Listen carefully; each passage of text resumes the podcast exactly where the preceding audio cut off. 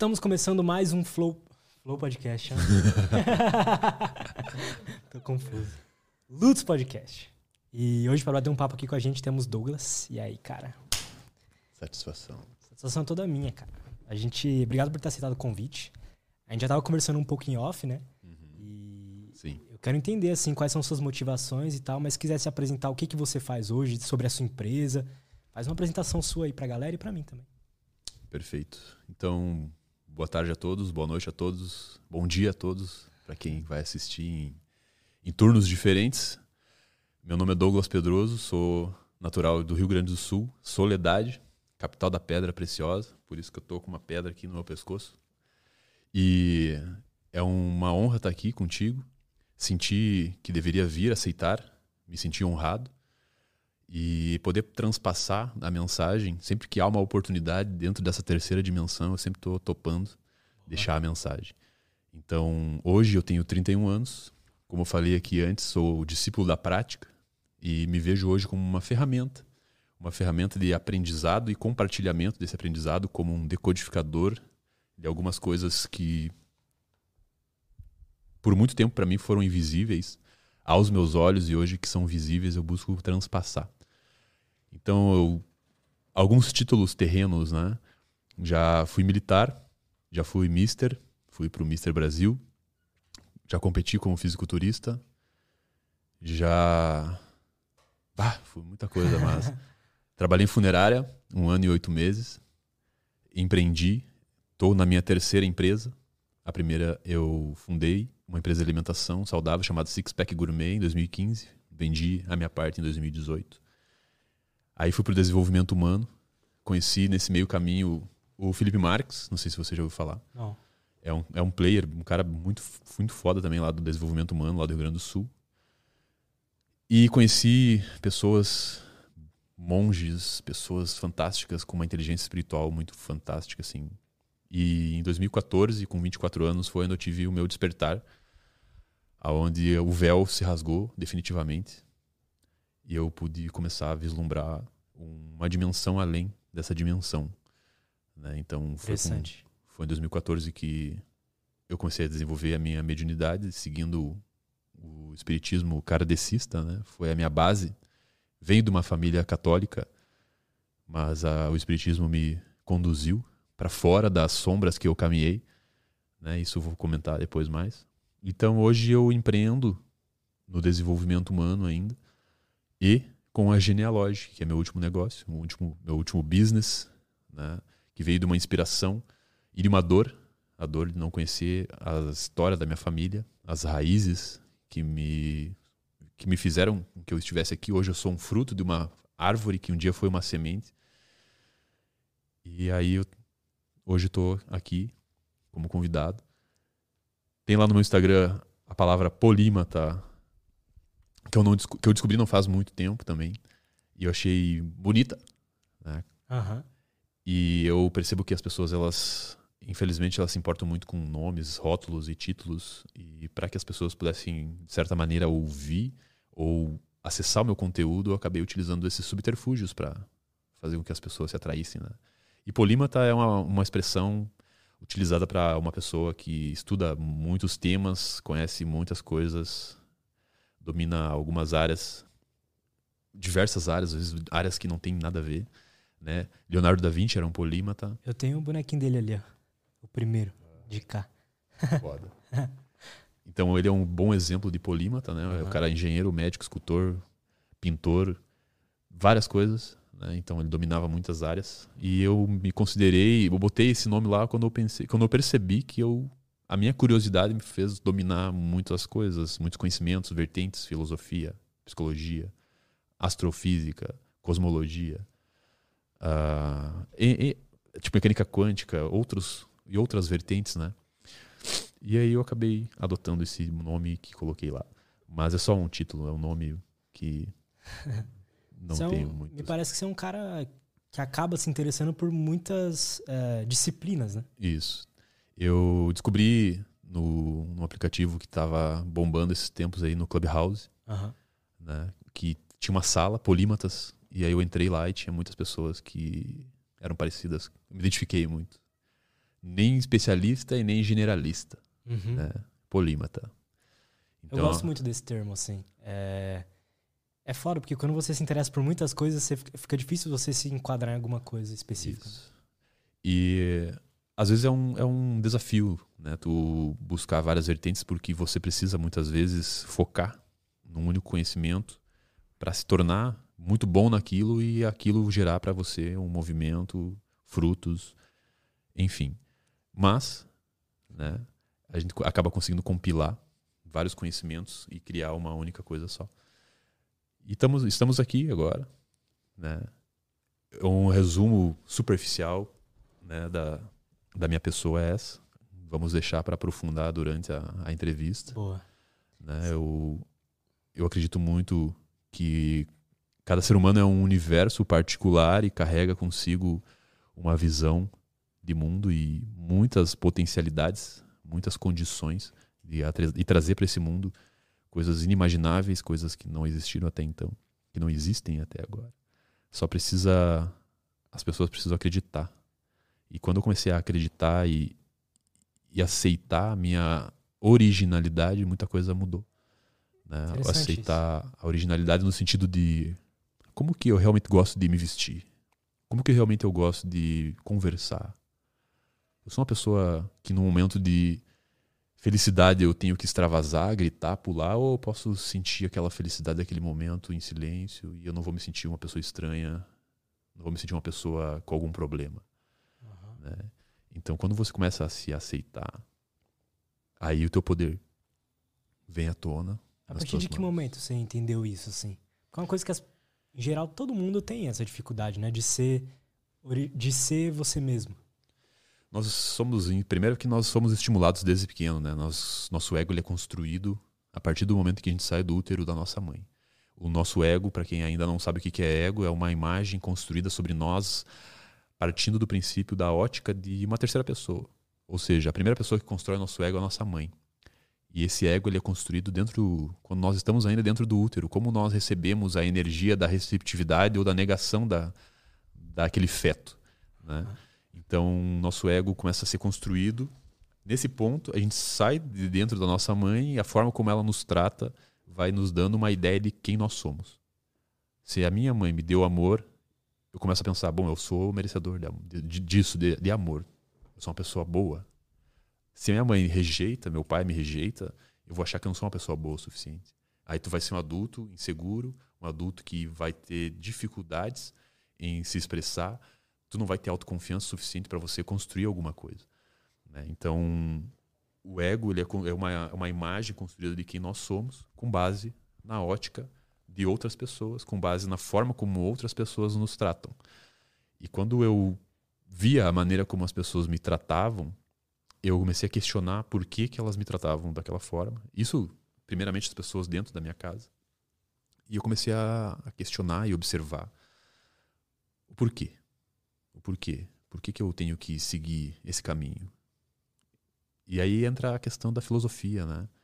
A filosofia nada mais é do que você olhar para uma, uma circunstância, uma pessoa, um sistema, e você pensar por que, que funciona dessa forma? Por que, que eu tenho que seguir isso? E muitas pessoas hoje, jovens, essa geração, até a geração mais antiga, a geração mais antiga ela só aceitava e executava. Essa geração mais atual, ela questiona, mas ela não, não se vê com força suficiente para transpor e ser quem ela realmente é ou fazer o que ela realmente veio fazer aqui, porque há muita confusão, porque há muito estímulo e há muitas opções e há um adestramento de que nós temos que, primeiramente, construir. Primeira, coisa, tu tem que fazer algo para você ser alguma coisa. Então você tem que fazer uma faculdade, ou você tem que ir para a escola, tem que ter boas notas, tem que arrumar um, uma mulher ou um marido, você tem que ter filhos, você tem que ter uma profissão, um bom emprego, ou uma faculdade, um canudo. Aí você começa a ser alguma coisa. Então é um caminho inverso, nós já nascemos sendo eu gosto muito da, do Osho. Né? Uhum. O Osho é um cara que me inspira muito porque ele é muito direto nas colocações e o livro do ego do Osho é tapa na cara do início ao fim. O que, que ele fala assim no livro? No livro ele fala sobre a busca do ser humano pela, pelo ser, só que fora do ser. Ele fala como o ego busca a complexidade e o quanto o simples não é interessante para o ser humano. O ser humano não gosta do, não, não acha, não sente atração pelo simples. O que, que seria o simples? Você nasce, você te alimenta, você segue um, um caminho um caminho simples. As pessoas chamam hoje o simples de medíocre uhum. e botam a, informações, instalam aplicativos dentro da, da tua mente para que você acredite que você tem que ter mais do que você precisa.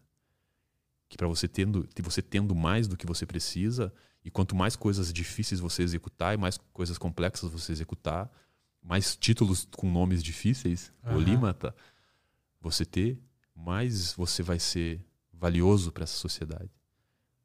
Como que é tratado um, uma pessoa simples, simplista ou simplória? Uma pessoa que anda com, com roupa simples, que não tem muita ambição.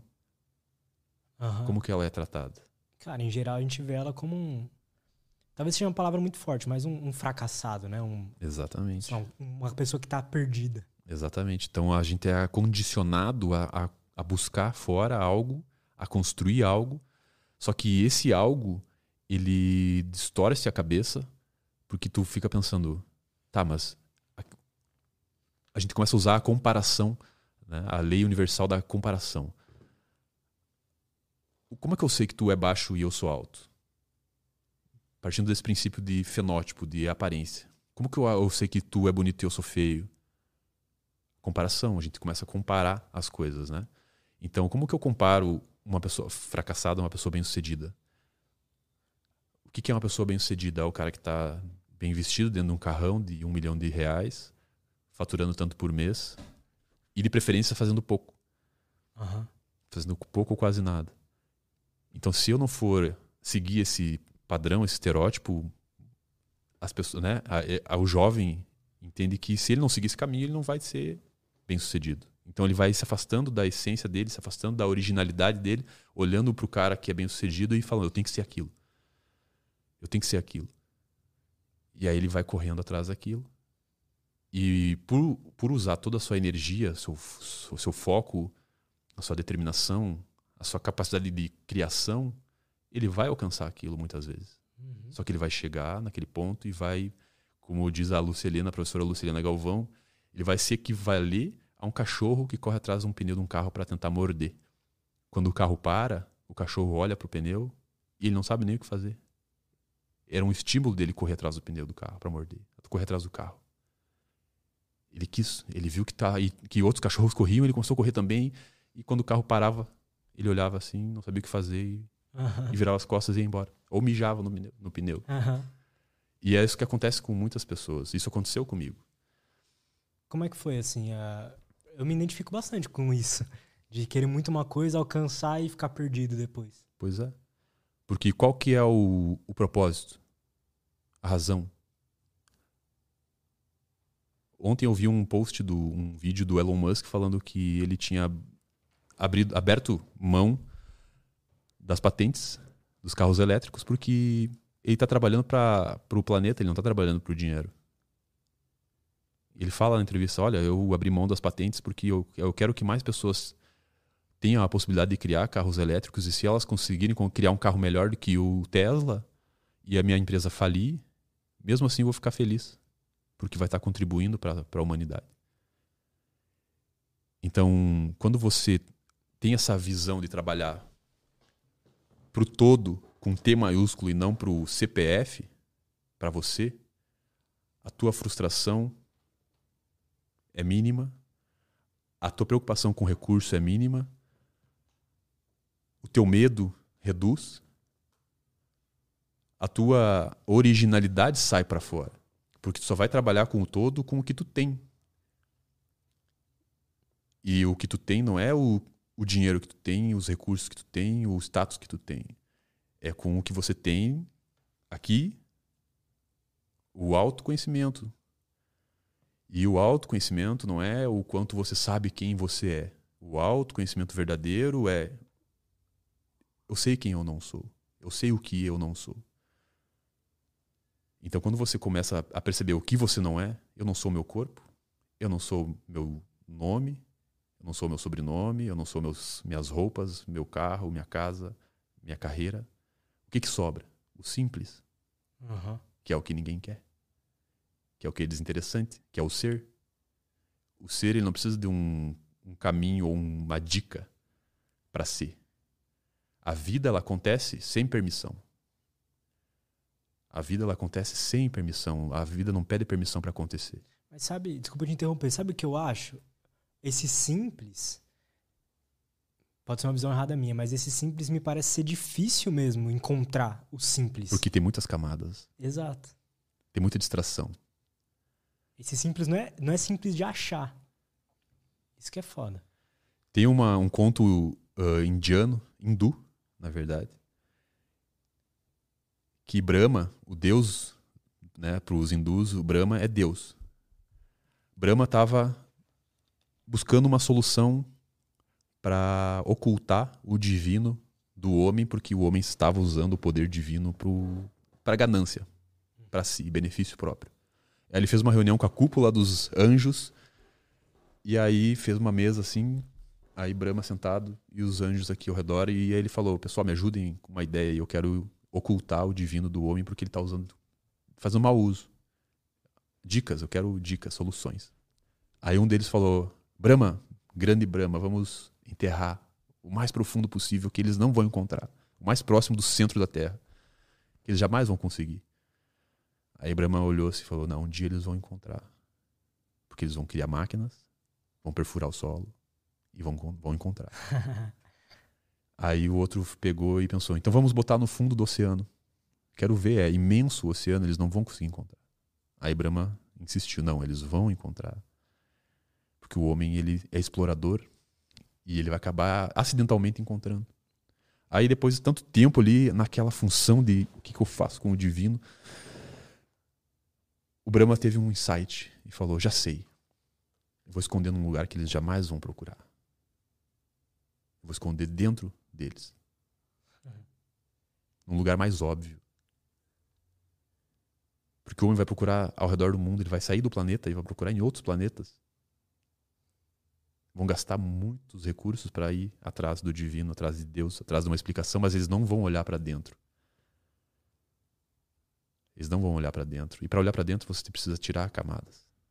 É, títulos, status, ego, o tempo. Ah, eu estou muito ocupado para sentar 10 minutos e respirar. Então, eles, a tendência é que o ser humano não olhe para dentro para encontrar isso. E quando eu passei a fazer isso, e por que, que eu passei a olhar para dentro? Porque eu tive uma crise de ansiedade e pânico em 2014 na época em que o véu se rasgou. Antes ou depois? Eu comecei depois. Depois que eu tive a crise, comecei a meditar. Eu tive uma crise de pânico e ansiedade porque eu passei reprimindo muita coisa. Eu achava que eu carregava crenças que todo jovem ou todo homem muitas vezes carrega. Eu não preciso chorar, eu tenho que ser forte, tenho que demonstrar que eu, que eu consigo. Eu não tenho que desabafar com ninguém. Eu não preciso disso. Eu só tenho que aguentar. Então, o Douglas, com 14 anos, passou a ver o pai dele, que estava na época com 72 anos, amputar uma perna, ficar numa cama de hospital dentro de casa, sem querer andar de cadeira de roda, dependente de mim, da minha irmã, para tomar banho, para fazer as necessidades, para comer, para fazer a barba. Então eu, eu, com 14 anos eu recebi a, o trabalho de desenvolvimento da minha psique, das minhas emoções, com o meu pai dentro de casa. Meu pai ele era 22 anos mais velho que a minha mãe e passou aconteceram muitas coisas duras. Meu pai era uma pessoa de uma época mais antiga. Ele era auditor fiscal da Receita Federal, tinha muita influência, era maçom, então tinha muito assédio em cima dele, da sociedade. Uhum. E minha mãe, ela veio do interior do interior. Né? A, mãe, a minha mãe não, não conheceu a própria mãe, que se suicidou, não conheceu o pai que fugiu. viveu na rua. Meu pai conheceu ela, resgatou, se separou da primeira esposa e construíram a história juntos. E quando meu pai começou a ficar mal, ele já tinha feito e acontecido muitas coisas dentro de casa, por ser boêmio, tudo mais. E aí, quando ele começou a ficar doente, a minha mãe se viu no direito de viver a vida dela. E ela seguiu um caminho parecido com o do meu pai, e aquilo foi muito pesado para nós. Então eu me via como eu dentro de mim, eu me via como o único homem da casa, porque os meus irmãos por parte de pai não iam visitar ele lá por conta da, da situação de separação da primeira esposa. Então era eu, minha mãe, meu pai, mais três irmãos, um irmão e duas irmãs dentro do mesmo teto. Três irmãs, uma irmã por parte de mãe. E quando meu pai começou a ficar bem doente, a minha irmã, por parte de mãe, ajudava ele, que nem era filha legítima, junto comigo e, dona, e a dona Beatriz. E revezávamos, né? Ele dormia no meu quarto, então ele teve que passar por esse processo de amputar a perna, porque deu trombose, fumava muito, tinha diabetes. E ali eu comecei a criar uma responsabilidade. Eu preciso fazer alguma coisa, preciso estar ali, ajudar. E aí foi passando um ano, dois, chegou a época de eu ir pro exército. E aí, só que nesse período em que meu pai estava acamado, minha mãe começou a viver a vida dela, dentro do direito dela, viver a vida dela. E aconteceu de aparecer uma pessoa, e essa pessoa era um, era um karma. E, essa, e a minha mãe conheceu essa pessoa e começou a ter uma relação com essa pessoa. E foi um aprendizado muito forte. Porque era uma pessoa agressiva, uma pessoa de má índole, né? Então eu, todo mundo ali dentro de casa via sob uma tensão do que, que poderia acontecer, sobre se aquele cara ia tomar uma decisão, uma atitude, né, violenta. O que, que passava na sua cabeça assim nessa época? Ah, eu pensava em matar aquela pessoa, eu, eu pensava em me matar, eu pensava em sair de casa e nunca mais voltar, porque as referências que eu tinha, que era meu pai e minha mãe, se deix deixaram de existir naquele, naquele momento, porque minha mãe, para mim, passou a ser uma pessoa, uma adolescente irresponsável, na, na minha cabeça naquela época. Né? Hoje eu já ressignifiquei isso, entendi o porquê de tudo. E meu pai era um meu filho. Então, eu com 14, 15 anos, dentro daquilo ali, pensando, eu preciso estar tá bem. Ser forte. E aí, eu fui reprimindo, guardando dentro de mim. Nunca, até hoje, nunca fui no psicólogo, no psiquiatra, nada disso. Só que eu paguei o preço por não ter feito isso. De ter ido numa terapia. E aí foi passando o tempo, acontecia muita coisa ruim lá dentro de casa. E eu falei, vou pro exército. E aí decidi ir pro quartel. E fui pro exército, fiquei três anos lá. Três anos? Três anos no quartel.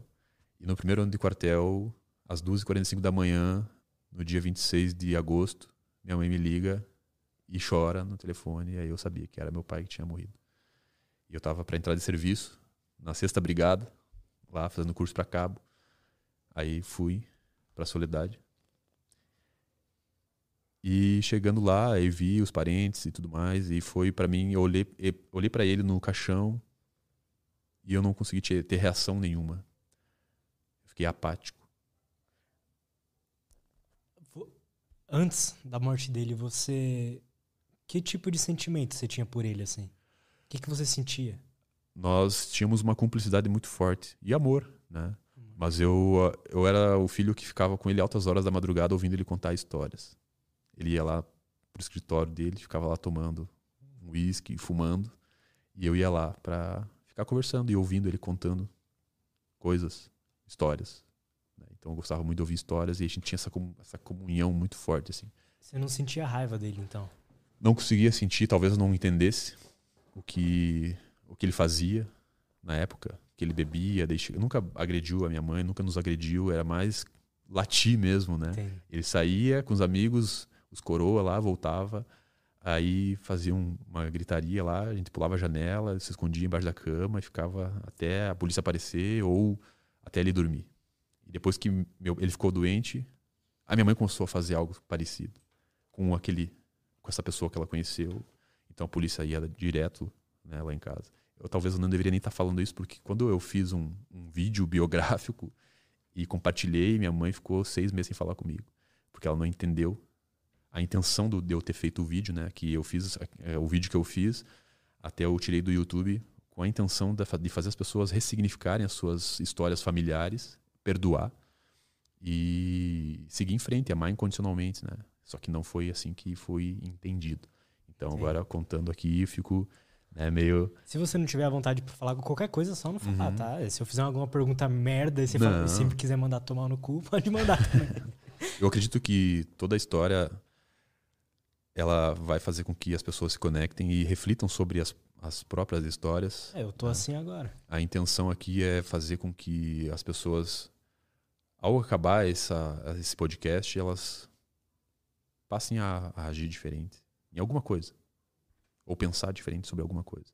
Né? Eu tinha todas as opções. Quando eu comecei a viver no olho do furacão ali, eu não entendia, eu fazia, eu fazia aquelas perguntas tradicionais que a gente faz quando está numa, numa posição de vítima. Por que eu? Por que comigo? O que, que eu fiz para merecer isso? Eu não entendia. E é comum ter essas, essas perguntas, né? E aí, em 2014, que foi o dia em que se encerrou o ciclo da minha mãe com aquela pessoa. Então, pensa, começou em 2014. Acabou em, aliás, começou em 2004 e acabou em 2014. Durou 10 anos. A relação tóxica que ela teve com esse cara. E meu pai faleceu no meio desse, desse tempo todo aí que ficaram juntos. Você estava falando antes que você tá quando ele morreu, que você estava se sentindo apático quando você Isso. viu ele ali. Quando eu vi ele, eu pensei, bom, ele descansou. Ele teve ah, quase que aproximadamente sete infartos na minha mão enquanto eu estava fazendo a barba dele, estava cuidando dele, ele começava a passar mal e quando ele estava infartando e tinha que chamar a ambulância e levar ele. Caraca. Então eu vivenciei, experienciei isso. Eu vi ele passando mal, eu vi ele eu fiquei no hospital com ele lá em Passo Fundo, que é onde eu moro hoje. Eu estava presente quando o médico falou que ia ter que amputar a perna dele. E eu vi a reação que ele teve. Ele falou: Ó, oh, arranca isso aí logo, não preciso mais dela. Então, a genealógica, né? Coisas que tu ouve, que ficam gravadas, que servem para te trazer força muitas vezes. Né? Como que eu, eu devo reagir diante de uma situação extrema? Como meu pai reagiu? Ah, ele aceitou. Estoicismo. Talvez ele nem soubesse que era isso. Então, eu fui acumulando coisas dentro de mim. Situações, decepções. Mas por que, que, a gente, por que, que eu me decepcionei? Porque eu tinha uma expectativa. Eu achava que a minha mãe tinha que ser uma mãe de tal forma e meu pai tinha que ser uma, um pai de tal forma. Hoje eu desconstruí totalmente isso. Então, você esperar algo de alguém assim, por exemplo, ah, minha mãe deveria ser de tal forma, isso é ruim? É. Não, é, o ruim e o bom também são coisas a serem questionadas. Mas os pais têm que ser bons o suficiente. Eu exigia que minha mãe me desse amor, mas ela não teve mãe. Hum. Ela passou até tempo na rua. Como é que eu posso exigir que ela me dê? É então, muitas vezes a gente esquece que nossos pais tiveram uma história, privação, privação de amor, privação de, recursos. E a gente nasce achando, ah, não pedi para nascer. Não, tu pediu, tu implorou para nascer. Entende? Então, quando eu comecei a, a, olhar, a, acumular e guardar isso dentro de mim, e comecei a focar na musculação, na academia, eu botava toda a minha raiva, as, as emoções bases minhas eram e ainda são, mas agora sendo trabalhadas é a raiva e o medo. Eu tinha medo de, de o que, que vai acontecer amanhã. Será que vai vir o cara aqui e vai fazer alguma coisa que a polícia vai bater aqui de novo? Ou será que a, alguma, alguma catástrofe, um desastre vai acontecer? E aí, quando eu senti o medo, vinha a raiva. Por que eu? Por que minha família? Por que comigo? E aí eu fui crescendo, me desenvolvendo como homem, utilizando da raiva e do medo. Então, eu, a musculação e o esporte, muitos esportes eu pratiquei. Futsal, futebol, basquete, skate, vários, né? Me fizeram manter um equilíbrio químico, orgânico aqui na minha cabeça de estímulo de serotonina, dopamina, endorfina, citocina, várias coisas que o esporte me, me proporcionou para eu manter o mínimo de saúde mental possível, sem eu saber? Me mantiveram em pé. Então, eu fui para musculação e lá eu botava toda a minha raiva, todo o meu ódio, eu botava ali. E ia embora. Né? Então, a musculação me ajudou muito, por isso que eu criei o Masterizando o Corpo e Mente, que é um movimento que é um, uma mentoria né, individual e também tem em grupo, mas hoje eu, com a genealógica eu estou mais né, fazendo pouco individual, mas a ideia do masterizando o corpo e mente é como você se tornar mestre do corpo e da mente. Que daí eu trago toda a minha história e tudo que eu pratiquei para me desenvolver. Eu conquistei 35 quilos de massa muscular sem nunca ter ido no nutricionista, tudo de forma autodidata. Aprendi qual que era o meu biotipo e qual o treino ideal para o meu biotipo sem nunca ter pedido auxílio para um personal trainer. Hoje eu treino sem um personal trainer, não recomendo, mas eu, eu tenho conhecimento, autodidata, nutrição também, psicologia, fiz autorregressão, autopsicanálise, uhum. self-coaching, né, autoconstelação, catarses durante a madrugada chorando. Processo de renascimento, aí que eu comecei a buscar o desenvolvimento pessoal. O espiritual, a gente consegue se desenvolver espiritualmente sozinho, em casa, uhum. no quarto, respirando. Agora, o desenvolvimento humano, intelectual, social, é bem interessante você buscar um, um, um curso, um profissional, assim. Então, eu tenho um primo que é o Felipe Borba, até deixar um abraço aqui para ele. Ele tem a Escola do Sucesso e ele abriu as portas para mim. E eu fiz. Hoje ele está na centésima, décima turma, acho. Eu participei de umas 80 turmas. Como staff. Eu fiz a primeira lá em 2014, cobaia. Tudo aconteceu em 2014. E daí comecei a trabalhar um tempo com ele, me apaixonei pelo desenvolvimento humano, livros, leitura, autoconhecimento nesse sentido. Todo fim de, de, de aula da Escola do Sucesso, eu lia uma psicografia minha que eu recebia na semana anterior. Que quando eu comecei em 2014 a trabalhar em centro espírita e, e, e palestrar no centro espírita, eu rapidamente comecei a receber psicografias. Né? Comecei a psicografar. E aí tu entra num estado muito interessante. Mas isso depois eu falo. Pode, é. Enfim, aí eu comecei a, a, trabalhar nisso, aí conheci o Felipe Marques, como falei, o Christian Bobadilla, que é um argentino sensacional, um monge, foi monge peregrino por anos, e ele que me perguntou em 2017, no dia 10 do 11, quem tu é? Aí eu falei, não, eu sou Douglas Pedroso. Faço isso, aquilo. Filho de fulano, Beltrano. Aí ele olhou assim, com muito amor assim nos olhos, quem tu é? Aí eu falava, quem tu é? E ele ficou assim até eu ficar constrangido. Aí eu pensei, eu pensei, bom, eu sou uma consciência. Aí ele olhou assim. É isso aí, obrigado. Essa é a resposta que eu esperava. Aí ele falou uma coisa. Para você saber quem você é de fato, Pensa num sonho que você teve. Aonde você, você, você, Luiz, já se viu num sonho? Caminhando assim, interagindo com pessoas num sonho? Sim. Então você não é a, o corpo que você viu caminhando ali, você é o observador do sonho. Você é aquele que está por trás daquela figura ali, onde está observando. É verdade. Caralho. Você é esse observador. Esse observador não dorme, esse observador não come, não cansa, não tem medo, não se sente perseguido, não se sente ameaçado. O sonho não é em primeira pessoa, né? Não. Geralmente. Verdade. Você é o observador do sonho. Esse é o teu inconsciente. Ou Deus. A inteligência primeva. Isso somos nós. O eu sou.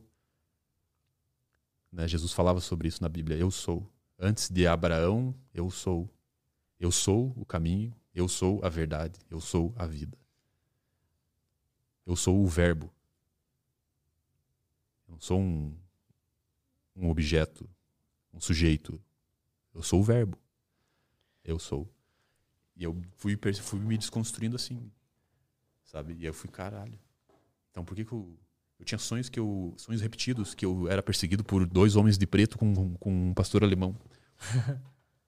10, 12 anos tendo esse sonho. Aí um dia ele me olhou, o Cris. Tu acha que Deus é perseguido por alguém? Tu acha que Deus tem medo de ser perseguido por alguém? Tu acha que Deus isso, aquilo, isso, aquilo? Em resumo, ele fez acreditar, me fez enxergar, na verdade, perceber que eu sou, de certa forma, Deus na carne. Só que você olhar para essa, essa informação com sabedoria, você não vai achar que você pode pegar e, e acabar com a vida de alguém ou fazer qualquer outra coisa. Você vai receber essa informação. Eu recebi essa informação com uma responsabilidade. Então, se eu sou, se eu sou, eu sou responsável pela criação da minha realidade. Eu sou responsável pelas pessoas que eu convivo, pelas experiências que eu tenho. Então, se eu sou responsável por isso, como que eu crio isso? Energia, vibração, intenção, o observador. Aí foi, foi ligando pontos. Aí entra outras vertentes que eu estudei, o, próprio espiritismo, o taoísmo, o Kabbalah, Kabalion, a própria igreja católica. Várias vertentes de conhecimento, os Vedas falavam sobre o observador, a mecânica quântica, o Hélio Couto, a Mitch Gosmani. Cara, você que é uma pessoa que, pelo jeito, você tá inteirado de várias vertentes do conhecimento, assim, na questão espiritual. Elas têm coisas em comum, né? Elas falam meio que da mesma coisa ali, da mesma sensação. Uhum. Quando, sei lá, o catolicismo fala sobre Deus e a gente vai olhar uma e para parte de filosofia indiana, eles falam de outra coisa que a sensação é Deus também, né? É. é uma inteligência. Agora, se você refletir profundamente, sem julgamentos, extirpando os julgamentos, os conceitos, os dogmas, os paradigmas que regem o teu ego, a tua mente. E se você só refletir no nada, assim, e sentir, o que, tu vai sentir? Quem está assistindo aqui, eu convido que faça isso se abstenha do teu nome, da tua profissão, das tuas preocupações, dos boletos.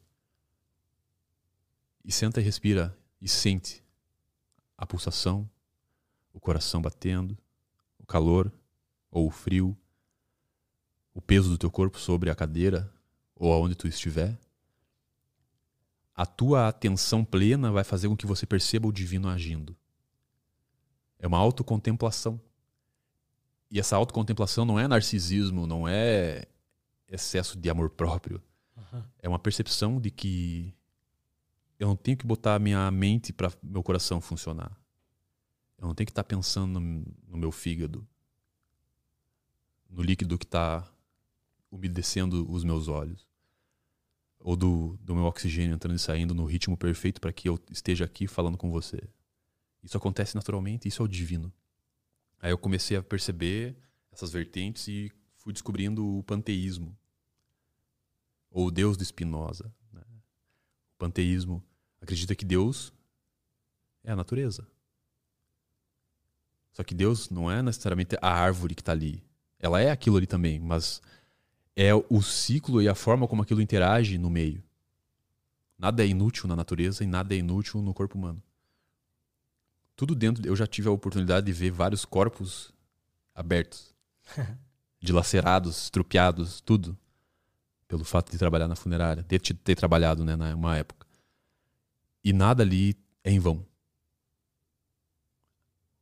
Nada do nosso corpo é inútil. Foi um acidente. Nada na natureza acontece por um acidente. Ah, uma aranha é um acidente. Não precisava existir, não. Tem uma função. Uhum uma barata, uma telha-aranha. Tudo tem uma função. As quatro estações. Tudo tem uma função. A distância entre a, a Lua e a Terra tem uma função. para que a gravidade seja do jeito que é, para que as estações sejam como são, para que as marés sejam como são, para cultivo, para plantio. Tudo tem uma função. Então isso é a inteligência suprema, logo isso é Deus. No Espiritismo, a primeira pergunta lá é: o que é Deus? No livro dos Espíritos. Deus é a inteligência suprema, a fonte primária de todas as coisas. Só... Então Deus, na tua opinião, tem uma tem uma consciência por trás? Ele é a consciência toda. Se nós desligarmos aqui a nossa capacidade de raciocínio, a vida vai continuar acontecendo. Por exemplo, morte cerebral. O teu corpo vai continuar funcionando. Algumas funções que necessitam do cérebro, obviamente não. Mas você vai, o corpo vai continuar existindo. Né? As coisas vão continuar acontecendo. Se você tirar toda a raça humana da Terra, todos os, os metais, no sentido construções, carros, toda essa parafernália construída pelo homem, se você tirar tudo e deixar só o mato, uhum. tu vai ver que tudo vai tomar, a vida vai tomar conta. A natureza vai tomar conta dos prédios, das ruas. Os animais vão começar a aparecer. Vão criar novas formas de vida. Novos seres vão, vão nascer. Então a vida não pede permissão. Isso é Deus. É uma fonte inesgotável de criatividade, de criação se você for parar para analisar, se coloca fora, se coloquem aí fora do planeta Terra agora, flutuando no centro espacial da NASA. E olhe para a Terra. Ali, naquela bola azul, naquela pedra, tá nascendo e morrendo pessoas o tempo todo, seres. E de onde vem? Qual é a fonte disso? Seres humanos estão nascendo e morrendo agora, nesse exato segundo, nesse exato instante. Aproximadamente 180 mil pessoas estão morrendo hoje, agora. E nascendo o dobro, ou quase o triplo disso. É. E da onde vem? Ah, vem da, da do sexo. Vem do, do coito. Mas e a inteligência que, que sabe que se une a, a esse ser, esse ser animal, o mamífero, água e carbono? Como que vem essa inteligência? essa capacidade de transformar as coisas que toca. Tem quem diga que é puramente sinais elétricos no cérebro. Né? Tem quem diga.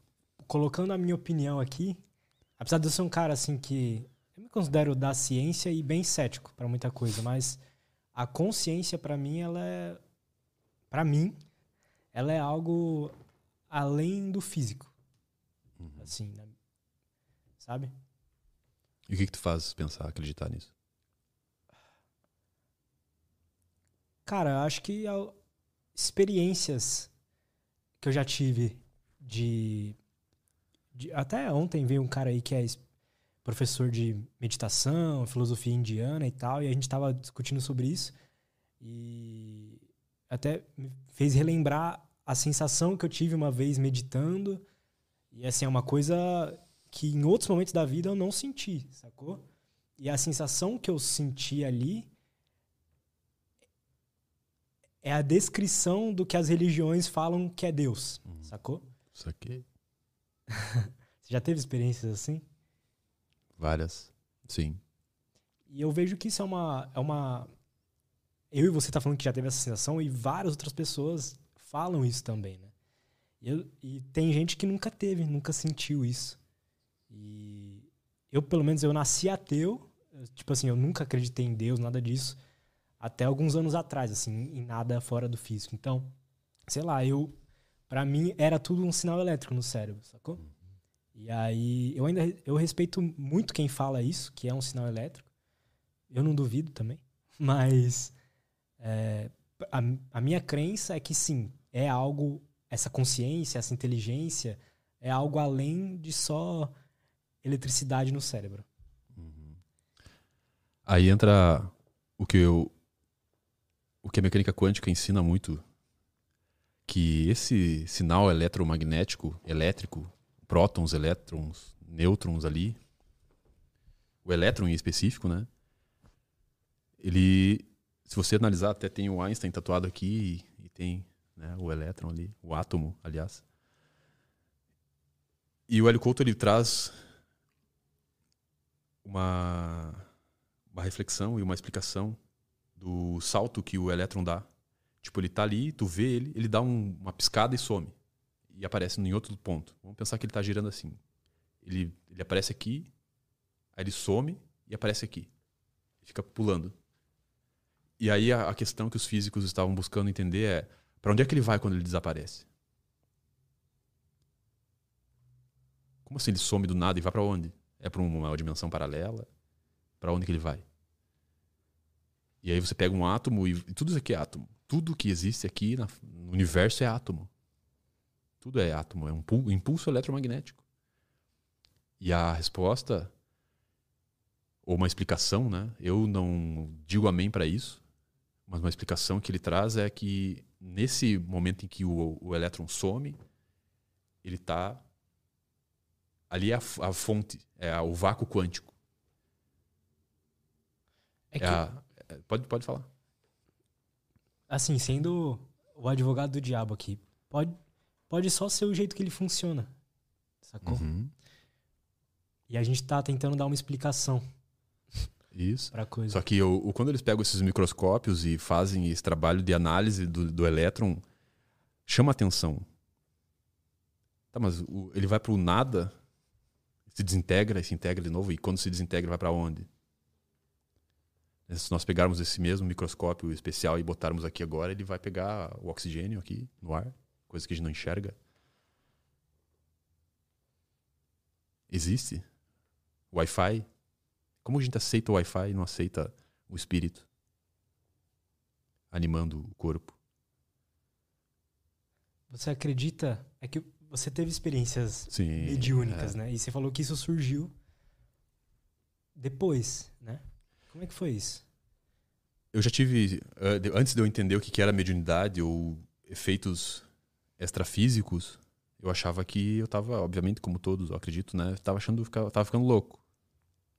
Quais que eram, assim, essas coisas? a sensação de estar tá sendo tocado, de estar tá sendo esmagado na cama, de ver vulto, de ouvir vozes, sentir a pessoa se encostando, tocando, sussurrando.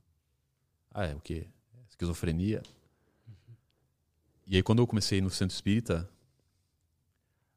o, o conteúdo que eles passam ali não é um conteúdo do, que vai obrigar você a seguir aquilo. E também não é algo folclórico extraordinário, fantástico.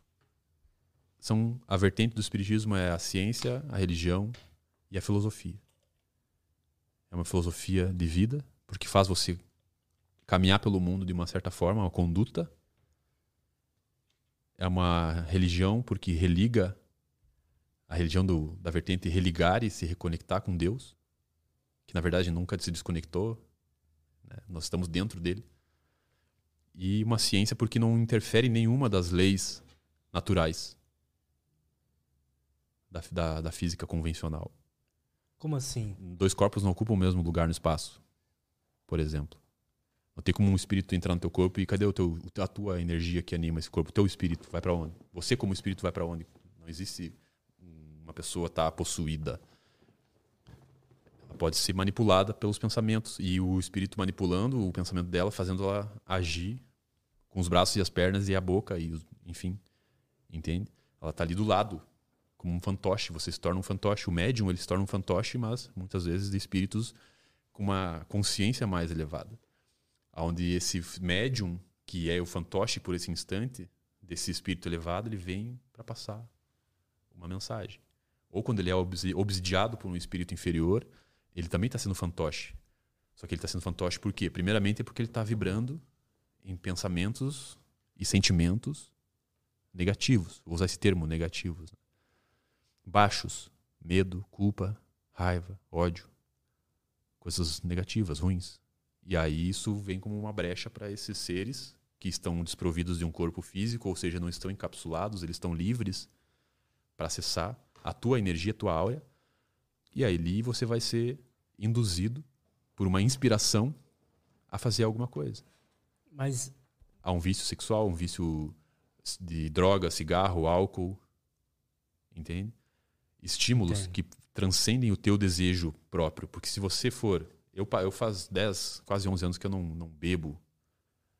E o que, que fez eu parar? A, a, consciência. Estar consciente do porquê que eu vou beber algo que eu boto na boca, sinto gosto e é horrível. Não faz sentido. Aí eu comecei a usar a lógica, a razão, a consciência. Pum, parei. Aí trazendo o Osho para meio da conversa, tem um livro no livro do Osho, da semente de mostarda, ele fala num trecho que a consciência dissipa o ladrão. Como assim? Num vilarejo tinha um ladrão muito famoso, perigoso, e ele sempre roubava as pessoas lá. E um dia ele se encontrou com o Osho. O Osho tava na, chegou naquela vila e ele se encontrou com ele. E o, cara, e o Osho perguntou: Ah, você que é o famoso ladrão, não sei o que e tal. Ele todo orgulhoso, assim: É, sou eu, não sei o que. Aí ele falou: eu quero, eu quero te desafiar então. Hoje, quando você for fazer o teu assalto, eu te desafio a, a você estar 100% consciente do que você vai estar fazendo naquele instante. Esteja lá, 100% presente. Sem ser movido pela tua emoção. Sem ser movido por um desejo.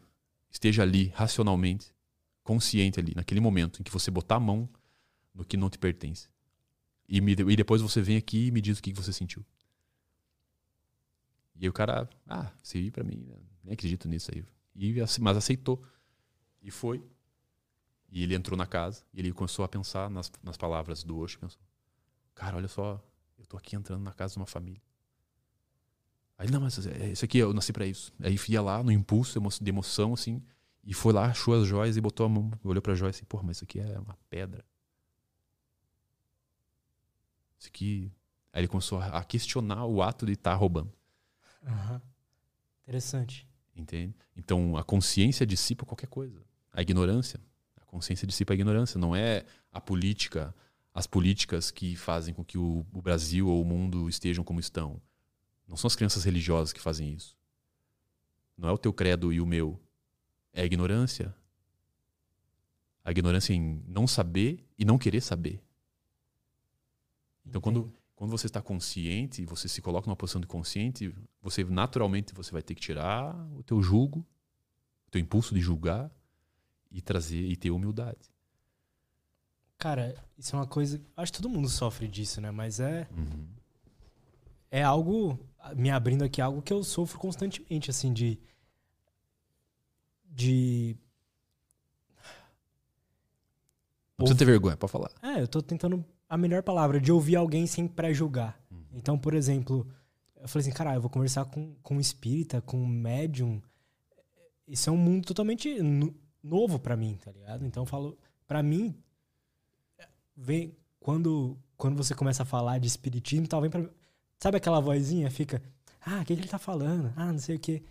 Mas eu, eu já ouvi isso em situações que eu tava totalmente errado. Uhum. Então eu fui entendendo que eu preciso ouvir mais e entender outros pontos de vista, né? E até uma dúvida que eu tive quando você começou a falar do, do espírito. O espiritismo fala que a, a nossa consciência é o espírito? Ou não?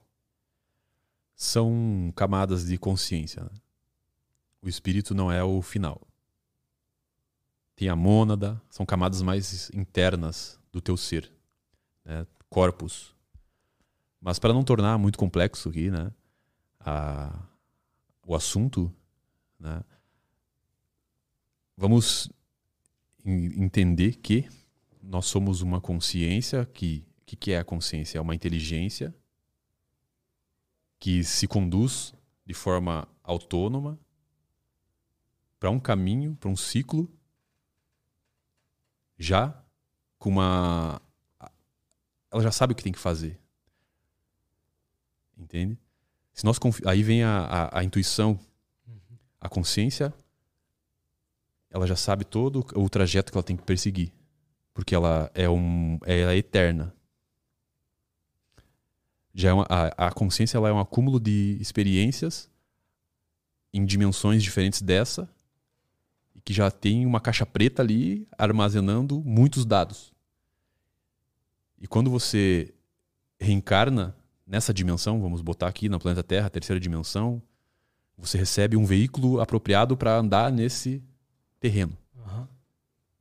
É como você tá numa Fórmula 1, numa pista de Fórmula 1, você vai andar numa Fórmula 1. Você tá num meio de um. de um- Stock car. é, um stock- rally, tu vai andar com o veículo adequado para para você ter a experiência, a melhor experiência naquele ambiente, naquele território. Então você recebe, você como consciência infinita, acumula, e, e com o acúmulo de informações, você vai ser traz, você vai ser botado, colocado, jogado aqui na Terra e você vai receber um veículo que é o corpo para que haja essas interações aqui. E esse corpo ele tem um certo limite de interpretação das informações. Tudo é informação. No resumo da ópera, tudo é informação. Então o espírito ele tem a capacidade, eu vi muito bem claro, muito claro isso na consagração da ayahuasca. Quando a gente sai do corpo, a gente começa a acessar informações que o nosso corpo e a nossa mente não, não tem condições ainda de conceber e interpretar. Então nós estamos colocados, encapsulados aqui nesse corpo para, por alguma razão que não é à toa, para ter as experiências. Passamos por um processo de esquecimento para poder ter o mérito. Então nós, pum, passamos, reencarnamos, passamos pelo esquecimento, nascemos criança. Por que criança? Por que bebê? Por que, que todo bebê passa uma imagem de pureza e de amor e de fofura? Para justamente nós repararmos, para justamente nós olharmos com mais amor para os seres humanos. Porque no fim, da, no fim da caminhada, a ideia é que todos nós possamos amar uns aos outros incondicionalmente. Aí vai, daí entra no conceito de amor, mas depois. Aham. Então a, a gente vem, passa pelo esquecimento, entra no corpo de criança, que é um corpinho fofinho, queridinho, todo mundo. Não tem como sentir raiva e ódio de uma criança, de um bebê. Não tem como. Só se for um psicopata. É. Né? Então você vai olhar para aquela Ele criança. não dá motivos. Não né? dá motivos, exato. Então passa por esse esquecimento, não dá motivos, tá zerado, né? Tá zerado, ele não tem histórico, não tem não tem histórico até, né? até o nível de entendimento. Ele vai passando pelas experiências e vai construindo o seu mérito. Aí vai ter que lidar com o, a construção desse ego, dessa personalidade. Vai ter que lidar com a reação que ele tem diante das situações no mundo. Só que ele tem a condição de ouvir a consciência em forma de intuição. Você já teve uma atitude seguindo a tua intuição e que você pegou e percebeu que, bah, tomei a decisão certa? Várias vezes. E teve alguma vez que você to- seguiu a tua intuição e você se lascou? Não. Quando. Se eu me lembrar hoje, tentar entender o que é intuição, porque é difícil também entender que hora que é intuição, que hora que é que eu tô tomando uma decisão racional. Mas que eu da minha intuição, do que eu senti no fundo do meu coração, algo que eu deveria fazer, que muitas vezes não era o racional, que eu me lembre, 100% das vezes foi a atitude correta. É, essa é a manifestação da consciência.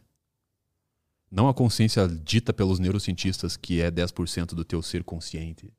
Não é a consciência aquela que não dorme, o ser todo, né? Na verdade, no fundo, os, os mestres yogis, eles falam, não existe inconsciente e subconsciente. Isso é só um título que deram para a título de organização, estudo, né, semântica. Mas no fundo sou, é pura consciência. O que acontece é a personalidade interfere nessa consciência. Aí nós temos o software, que é a mente. A mente é um tradutor das informações dessa terceira dimensão. A mente é um tradutor das informações que a gente capta dessa terceira dimensão. A consciência está acima. É uma hierarquia. A consciência, a mente e o corpo. Consciência, mente e corpo. A consciência estimula a mente, que estimula o corpo.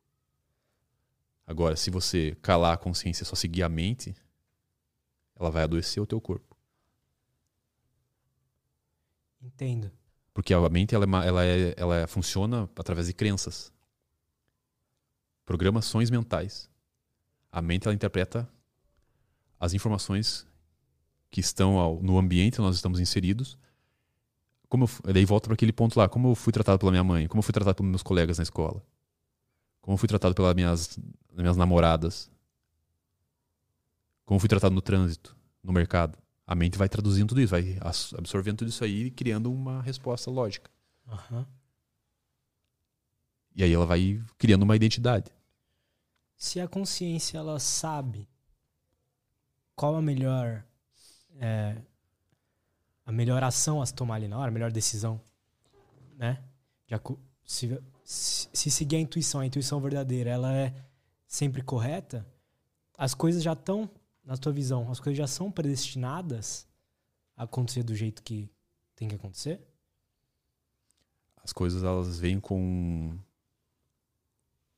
não é predestinado. Nós temos um destino a seguir, um caminho a seguir. Karmas, passagens, portas que nós temos que entrar, experiências que nós temos que viver. Porém, a nossa conduta pode mudar tudo. Um exemplo, uma história.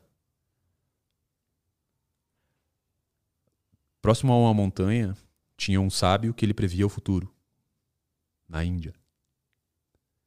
E esse sábio morava nessa vila e ele era atordoado pelas pessoas o tempo todo, as pessoas perguntando para ele sobre o futuro. Eu vou ganhar, vou ter boa sorte, vou isso, vou aquilo. E um dia ele se estressou, ele falou: "Ó, chega, eu vou fugir e não quero mais saber disso". E foi para as montanhas e sumiu. Aí passou muitos anos assim, dois jovens estavam caminhando na, na selva e viram uma uma fumacinha saindo assim dentro de uma pedra, assim, um negócio. E bateram lá e viram que o lendário sábio estava lá dentro. Aí o sábio olhou para aqueles jovens e falou: Puta que pariu. Fui descoberto e agora não tem para onde fugir. Pessoal, vão embora, não, não tô mais, estou aposentado. Ah, você é o sábio, me- nos ajude. Se você nos disser como vai ser o nosso futuro, a gente promete não contar para ninguém onde você tá. Aí ele, pô, tá, tá bom. Aí falou para um, pra um deles: Você vai ser um rei daqui a um ano. Você vai ser um grande rei. E você vai morrer. Bem assim, seco. Aí eles receberam a informação assim, o que a pessoa que o que viu, o que ouviu falar, que o sabe falar que ele ia morrer, ele ficou em desespero e pensou: "Meu Deus. Eu só tenho um ano de vida. Esse é meu destino." O sábio nunca errou as previsões dele. O outro ficou numa alegria só e já começou a se sentir rei Aham. e já estufou o peito e falou: É isso aí. Vou fazer, vou mandar e desmandar agora. E foram embora. Um meio triste lá, transtornado, sem saber. E o outro achando que já era rei. Ah, o sábio falou, não erra, então vou esperar daqui um ano. Aí foi. Esse cara, esse jovem que descobriu que ia ser rei, ele começou a tratar as pessoas com arrogância. Ele começou a tratar as pessoas como se elas devessem fazer aquilo para ele. Ah, você rei. Se você fizer isso para mim, eu vou ter misericórdia de você. Ou você vai vou te dar muitas riquezas. Então faça isso que eu tô mandando. As pessoas não entendiam, tipo, que porra esse moleque tá falando? Aí o outro que falou, porra, eu vou morrer. O que, que eu posso deixar? Legado? Eu vou ser o melhor que eu posso ser. Eu vou ajudar as pessoas, vou valorizar, vou abraçar mais a minha família, dizer que amo os meus parentes ajudar a fazer obras de caridade. E aí seguiu o que ia morrer assim e o que ia ser rei dentro da sua arrogância. Chegou no, no 364 Day, não é o 365 Day. Um dia antes, eles se encontraram no centro da vila e falaram: é amanhã. É amanhã que eu vou virar rei. Até agora nada aconteceu. Aí o outro foi meio consternado dormir, né? Falou, vou acordar morto, eu acho. E o outro já? Aí passou, virou o dia, eles acordaram. Tudo igual. Nada mudou. Nada. Aí eles se encontraram e falaram, porra, aquele sábio nos enganou. Vou dedurar ele. Mas antes vamos lá, conversar com ele pra entender por que, que ele nos mentiu. Aham. Aí eles foram, seguindo o caminho, a mesma trilha. E no meio da trilha tinha um, um ladrão fugindo. E ele tava com um saco de, de ouro. E viu que os, os guris estavam indo em direção a ele, pensou que eles iam atacar ele, pegar ele, enfim. E começou a, a lutar com os guris. E os guris pegaram o que ia morrer, tomou uma espadada no braço, corte fundo, assim, feio. e pensou: meu Deus, é hoje. É hoje que eu vou morrer. E o outro conseguiu matar o ladrão e, e viu aquele saco de ouro assim. No... Opa, é um sinal. Tá começando. É como eles já estavam próximo da casa do sábio, eles foram lá, o ferido e o outro com o saco de ouro arrastando. Bateu lá na porta do sábio, o sábio olhou para eles: Ah, vocês voltaram. Aí ele, sim, a gente voltou aqui porque até agora você falou que depois de um ano eu ia virar rei e o outro ia morrer, olha, tá, tá vivo. E eu tô aqui, a mesma pessoa, só achei um saco de ouro aqui, de um ladrão que a gente acabou se encontrando.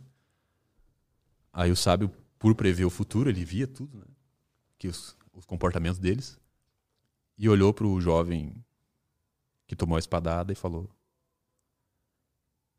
O teu karma era a morte. Mas como você foi um, um homem que contribuiu para a tua sociedade, você trabalhou em prol das pessoas, você ajudou os pobres, os doentes, amou verdadeiramente as pessoas porque você sabia que você ia morrer, o teu karma se reduziu a essa a esse ferimento no teu braço. Pronto, tu não vai mais morrer. E você, que ia ser rei, você saiu daqui com o peito estufado e maltratando as pessoas, achando que elas deveriam alguma coisa para você. E a tua riqueza, a tua grandeza como rei se reduziu a esse saco de ouro. Os teus comportamentos vão dizer aonde você vai chegar. Como você faz as coisas que você faz e como você trata as pessoas é que vão ditar o teu destino. Uhum. Então nós viemos com algumas alguns karmas tem pessoas, espíritos que vêm com uma missão e espíritos que vêm por expiação. Expiação é prova. Passar por umas provas. Um reparo íntimo da consciência. E em algum momento você vai passar por situações e você tem que estar muito atento, presente para perceber, opa, aqui agora nesse exato segundo eu estou diminuindo o meu karma negativo, será? Estou reduzindo o meu karma levando a palavra. Mas então a consciência ela precisa aprender coisas ainda? A consciência ela não precisa. Aliás, reformulo, né? Existem níveis de consciência. Quando você vê uma fórmula matemática, você descobre como ela é, é executada para chegar no resultado final. Tá, a gente consegue esquecer, às vezes, a fórmula. Mas algo que você vê, não tem como desver. Einstein dizia que uma mente que se abre a uma nova ideia jamais retoma o tamanho original. Então, o tempo todo nós estamos expandindo a nossa consciência, a nossa capacidade perceptiva, a nossa capacidade de compreensão das coisas. O ponto chave é que a, tua, a nossa consciência, a minha consciência, ela tem que chegar num ponto de entender as coisas com amor, sem julgamento, pensando no, no bem-estar, no crescimento do outro, na contribuição, na colaboração, no compartilhamento eu não preciso de riquezas. A, minha, a consciência em si, ela, ela não precisa de status nem fama. De carro, casa, apartamento. Para ser. A personalidade, sim. Só que daí aí entra o desafio, aí entra o mérito. Entendo. O que é uma pessoa rica de fato? É uma que tem muito ou uma que acha que não precisa de muita coisa para ser feliz? São níveis de consciência. Eduardo Marinho, eu conheci ele, eu tive a oportunidade de conhecer ele pessoalmente, conversar com ele, sentar no sofá e conversar e ouvir ele falar. O cara é, é uma consciência absurda. Ele abriu mão do status para viver a humanidade real. O que, que ele fez? Eu não conheço esse cara. O Eduardo Marinho, ele tem várias palestras no YouTube. Ele passou, ele era funcionário de um banco, bancário, bem sucedido, de uma família classe média alta. Ah, eu acho que eu sei quem é. E ele foi pra rua. Foi virar, virou. Bota uma foto dele aí, Du, por favor, pra mim. E ele foi pra rua. Abanou tudo. Ele falou: Não, eu quero conhecer as pessoas que estão perto de mim, elas estão por, por interesse? Ou porque eu realmente sou. É porque eu, quem eu sou? Aí ele foi pra rua e viu, começou a ver o desprezo das pessoas. Aí ele falou: Ah, hipocrisia. Né? Então, nesse sentido, só que quantos estão dispostos a fazer isso? Eu já pensei muitas vezes em fazer isso, em abdicar de tudo isso. Só que eu pensei até onde, aí minha consciência vem, até onde a tua missão é essa agora. Talvez a tua missão seja criar algo e deixar aqui esse algo perpetuando e voltar. Talvez o teu algo seja porque espiritualidade e, e, e pobreza e riqueza não tem nada, não tem uma coisa a ver com a outra. A, a espiritualidade e a pobreza. Você tem que ser para você ser espiritualizado, você não tem que ser pobre materialmente falando. Não. Uhum. A, a prosperidade de recursos aqui nesse planeta Terra, se você for um espírito de uma consciência elevada, de uma moral elevada, você vai conseguir fazer muitas coisas positivas com o dinheiro, como o Elon Musk. O cara, ele, ele abriu mão das patentes, ele falou, ó, oh, pessoal, comecem a fazer os seus carros elétricos aí. Ele, ele trabalha 100 horas por semana para ver foguetes indo para Marte e voltando, pensando na raça humana como um todo, não em ser o homem mais rico do planeta. E ele se tornou. A consequência disso foi ele se tornar o homem mais rico do planeta, mas ele, ele tem uma vida simples. Pois é, né? E parece que eh, essas pessoas assim, chega uma hora que elas. Entenderam. Chega uma hora que elas não precisam mais, né? Entenderam. Tipo, se elas falam assim, ah, posso parar de trabalhar, mas por que não? Né? Você achou a avó dele aí? É, Eduardo, Eduardo Marinho. Marinho. Acho que eu sei quem é. Coloca ali na TV, por favor.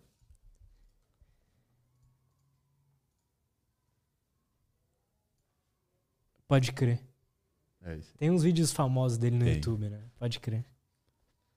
E a consciência ela vem à tona quando você tira as camadas. Quanto menos camadas você tiver, mais a consciência vai se manifestar. Mais a originalidade. A originalidade, quando eu falei, é isso, é a consciência plena, pura. É a tua visão de mundo. A tua, não a visão que te ensinaram a ter.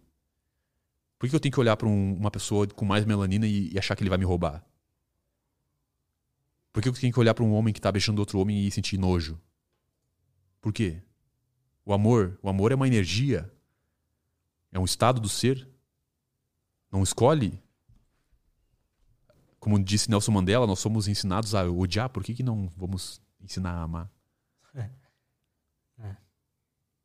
Aceitar.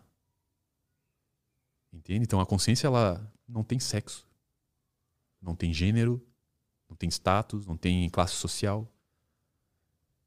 As, uma das grandes personalidades que impactaram, um grande número dessas personalidades, elas não buscavam ouro.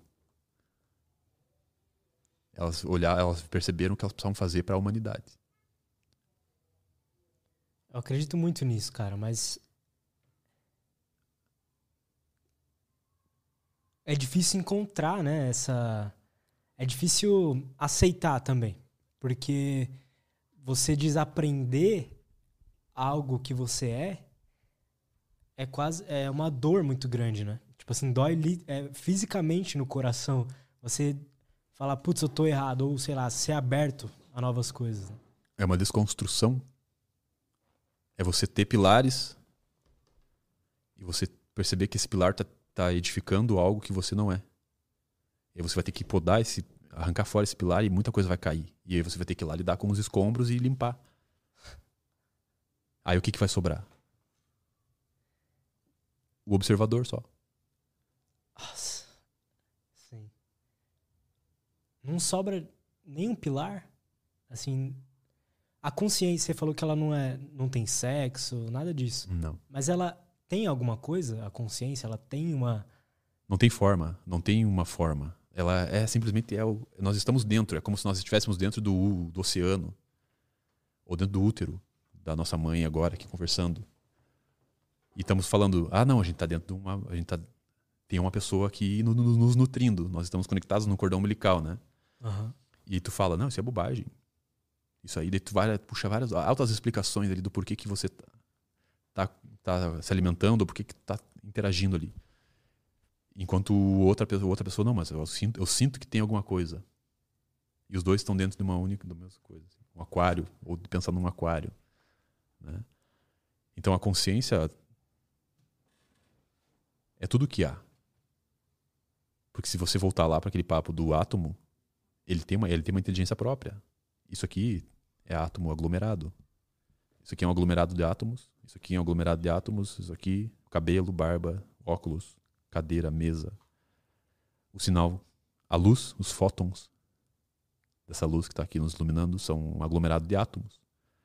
Só que trabalhando numa inteligência específica para produzir, para trabalhar dentro da, da sua da intenção do observador. Alguém observou na mente de alguém, alguém sentou e pensou: eu vou fazer uma mesa assim. E botou a mesa assim. A intenção daquela pessoa criou essa mesa dessa forma. Uhum. E os átomos obedecem a essa intenção do Criador. O microfone foi criado por uma pessoa que saiu da mente, da, saiu do intangível de alguém. E a intenção dela sobre esse microfone faz com que esse microfone seja assim. A partir do momento que você pensar, eu não quero que esse microfone seja assim, eu quero que ele seja redondo, oval, ele vai ser. Se o criador quiser. Se o criador quiser. O criador ele determina como que vai ser a forma das coisas. A minha conta bancária vai ter o que lá? Zero ou 5 bilhões? Então, o que eu preciso fazer para ter 5 bilhões?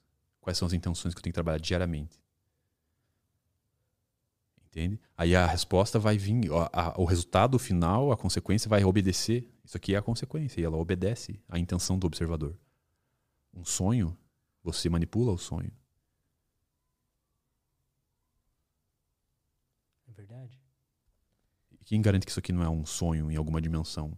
Quem garante que quando a gente morrer aqui, nós não vamos acordar na beirada de uma fogueira com um cara dando um tapa na nossa cara, falando: "E aí, como é que foi a viagem?"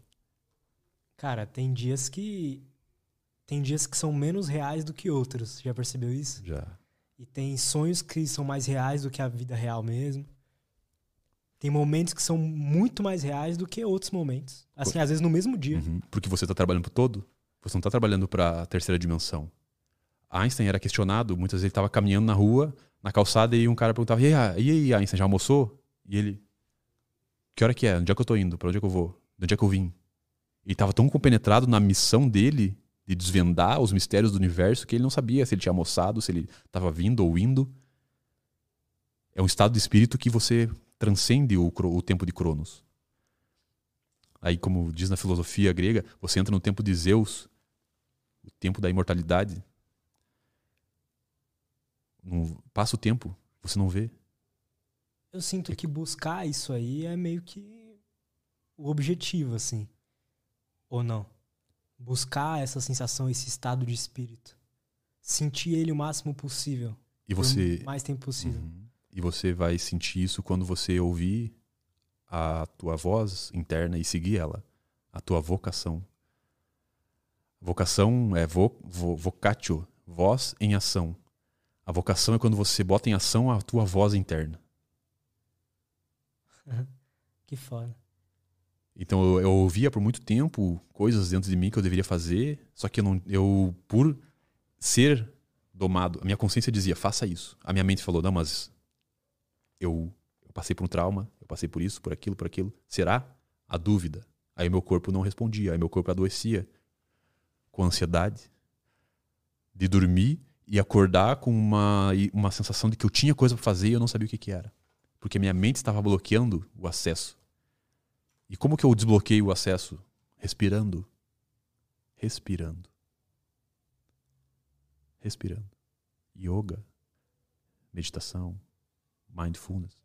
Tem milhares de formas de meditação. Lavando uma louça, dentro do carro viajando a 180 por hora. Fazendo transando. Esporte, tocando um instrumento. Exato. Entra no estado de espírito, some o espaço-tempo, não tem relógio. Tu tá ali. Aí tua, tua, tua consciência, pum, penetra, ultrapassa a mente, cheia de trauma, cheia de lixo, e chega até o, o teu corpo aqui e manifesta. Manifesta. Você ouviu a tua voz interna e você manifestou agora isso aqui. Três anos levou para você estar tá aqui. Você poderia simplesmente olhar e pum, vou fazer. Mas muitas coisas da tua mente te impediram, de repente, de começar. Crianças. Com certeza. É, eu, olhando para trás, com certeza, várias vezes. Ah, foi recurso, foi dinheiro. Mas o que é dinheiro? É energia. É o quanto você se considera capaz de. O que me levou a ter dinheiro para fazer isso era uma coisa que eu já tinha a ideia de fazer, só que eu não fazia, não fazia, não fazia, não fazia, não fazia. Entendeu? Então é, faz total sentido o que você falou. Exato. E como, como identificar essa essa voz vocacional, essa essa vocação, porque parece que às vezes também a nossa mente fala coisas que não é, é porque eu, é, mas assim, vem a mensagem na nossa cabeça de algo que não é bom a gente fazer. Sim. Tem, você vai receber essa informação do que fazer e do que não fazer. Só que você tem o, arbítrio, o livre-arbítrio de escolher. Né? Então, como identificar que eu tenho que fazer? É. Essa é a tua pergunta? Como identificar, assim, se a minha mente manda uma mensagem de você tem que fazer isso, uhum. como identificar se eu realmente tenho que fazer aquilo? É só, tu, é só você se perguntar, isso é para mim ou é para o todo, para as outras pessoas também? Isso vai impactar? Pode parecer muito motivacional ou coach demais, mas é o que é. A minha atitude, isso aqui vai permanecer, vai ressoar, vai criar uma corrente que vai além do meu CPF? O porquê eu faria isso todos os dias sem ganhar um tostão? Pelo simples prazer? Pela simples sensação de estar tá vivendo aquilo, de estar tá vivo fazendo aquilo? Eu, eu, eu fico sem fome, sem vontade de ir no banheiro quando estou executando aquilo, então é isso. Eu durmo tarde e acordo cedo para fazer aquilo. Eu penso nisso 24 horas por dia. Então é isso. Entendo. Eu ficaria 24 horas falando, palestrando ou ajudando pessoas, sentado aqui fazendo esse tipo de reunião, como era na Grécia Antiga. Uhum. Debatendo ideias. Eu ficaria 24 horas. Tem uma coisa mágica nisso, né? Nossa. É o que chama, o Napoleão Hill chama de mastermind, mente mestra, quando se cria uma, uma egrégora de mentes alinhadas num objetivo só. E aí, se tu pular lá na Bíblia, vai falar, vai ouvir a fala de Jesus, aonde dois ou mais estiverem em meu nome, ali eu estarei. Entendo nesse sentido de criação, não de destruição. É porque pode juntar seis, sete ali e, e partido um nazista. É. Uhum. Entendo. É. Então, aí tu vai, conforme tu vai viajando internamente, você vai percebendo que falas divertentes falam a mesma coisa de uma maneira diferente. É até. Eu vou fazer uma provocação aqui eu, eu acho que as, as religiões, assim, né? Então, você estava falando do espiritismo, mas o catolicismo ou é, candomblé, enfim, qualquer religião, me parece que é dar uma simplificada. Todas tentam simplificar uma mesma coisa. Uhum. E que essa, simplifi essa simplificação é bom. É, eu acho que é para muita gente é, é o que vai fazer elas encontrarem esse gostosinho dentro da gente. Mas que talvez, será que o nosso, é, um, um, nosso objetivo talvez não é se desligar um pouco de religião, porque querendo ou não, algumas vão limitar você em algumas coisas, né? E, e elas divergem entre elas em várias ideias, do mesmo, da mesma forma que elas é, dizem a mesma coisa será que a gente não teria que buscar esse gostosinho, esse Deus, essa consciência maior de uma forma mais independente da religião? O que, que você acha assim sobre isso? Se você chegasse para Jesus Cristo e falasse: Jesus, como eu faço para ser um bom cristão? Ele vai olhar para ti e falar: O que, que é um cristão? Se você chegar para Buda e falar: Buda, como eu faço para ser um bom budista? Ele vai olhar para ti e falar: O que, que é budista? Foi um conceito criado. As religiões são conceitos em cima de uma pessoa, muitas vezes. Uhum. Aí eu acredito que há a intenção positiva, na, na, na criação dessas religiões. Porém, a gente tem que lembrar que nós estamos falando com, com homens, com seres humanos, né? E que a grande maioria deles vão puxar o bife para o seu prato. O problema está quando você fala que espiritismo é melhor do que catolicismo. Você nunca vai me ouvir falar isso, nem e nunca vai ouvir um espírita genuíno falar isso, porque ele só ele sabe que o espiritismo é apenas um canal de informação que entregou essas informações de uma maneira. Cara, interessante essa visão. Ela entregou a informação de uma maneira. Agora, se você vem no centro espírita e você quer ir lá no, na Umbanda, você pode. Quer ir na igreja evangélica? Pode. Não tem. Agora, se você está falando que ah, o meu Deus é o melhor que o melhor que o teu, aí você já não entendeu nada. Aí já é a, person é a, a personalidade. É o ego falando, né? Entendo. É uni a união. Eu, eu passei a aderir o termo todo. O todo. É, não é mais Deus, Buda, Allah, Krishna. É o todo. Todo é uma energia. Uma energia. Né? Então, quando eu adotei isso para mim, eu passei a olhar com mais amor para as outras religiões, para a forma como elas são conduzidas e inseridas na mente das pessoas. Só que quando você começa a olhar tudo de uma forma sem rótulo, né, você acaba não sendo tão contaminado ou buscando por uma identidade. Eu sinto isso, mas ao mesmo tempo, agora dando um algo a favor da religião. É o jeito, me parece, o jeito mais fácil de acessar Deus, de acessar esse, acessar Deus, ou acessar essa sensação, né, de, de plenitude, uhum. de é, esqueci o nome da palavra, de êxtase. Uhum. Me parece que é tipo assim, tá, tem como a gente acessar isso. Uhum. Se você fizer isso, isso, isso, isso aqui, é mais fácil. Tô te passando um, um, um passo a passo aqui. Então, eu acho que a religião tem esse papel. Com certeza. Da mesma forma que eu, um cientista que estuda sobre essa sensação de êxtase, ele vai falar, a sensação de êxtase, ela desencadeia quando você faz Recebe isso, estímulos. Isso. É. Então, para mim é meio que tá todo mundo falando a mesma coisa ali. Só que de formas diferentes. Eu que gosto que de usar o, o, exemplo da árvore, né? Aproveitando que a logo da genealógica é uma árvore. Boa. Mostra aqui, Ana, para essa câmera. Eu cheguei numa, num insight, assim, que quando eu comecei a estudar várias vertentes da, religiosas, né? De crenças sobre Deus e existência, enfim, do algo maior, eu percebi que é exatamente como uma árvore. Cada, religi cada religião é um galho da, dessa árvore e cada pessoa é uma folha. Aí tem pessoas agarradas num galho, o galho do espiritismo, outras pessoas agarradas no galho do, do catolicismo, do islamismo. Então são vários galhos que são religiões e várias folhas que são pessoas. E cada folha tem uma flor que vai dar um fruto dentro de, em cima desse galho. Uhum. E que vai cair, alguém vai se alimentar daquilo. Alguém vai lá e vai catar e vai se alimentar daquilo.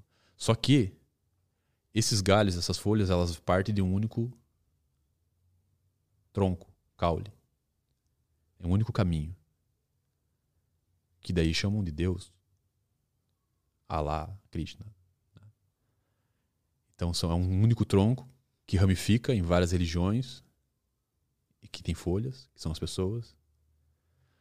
Só que aí tem algo mais profundo além, que é uma compreensão mais profunda de Deus, que são as raízes.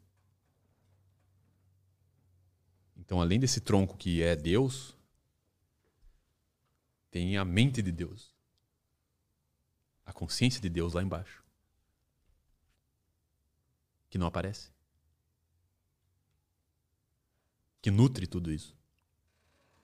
Então, quando eu percebi o tronco, eu falei, agora eu quero chegar nas raízes.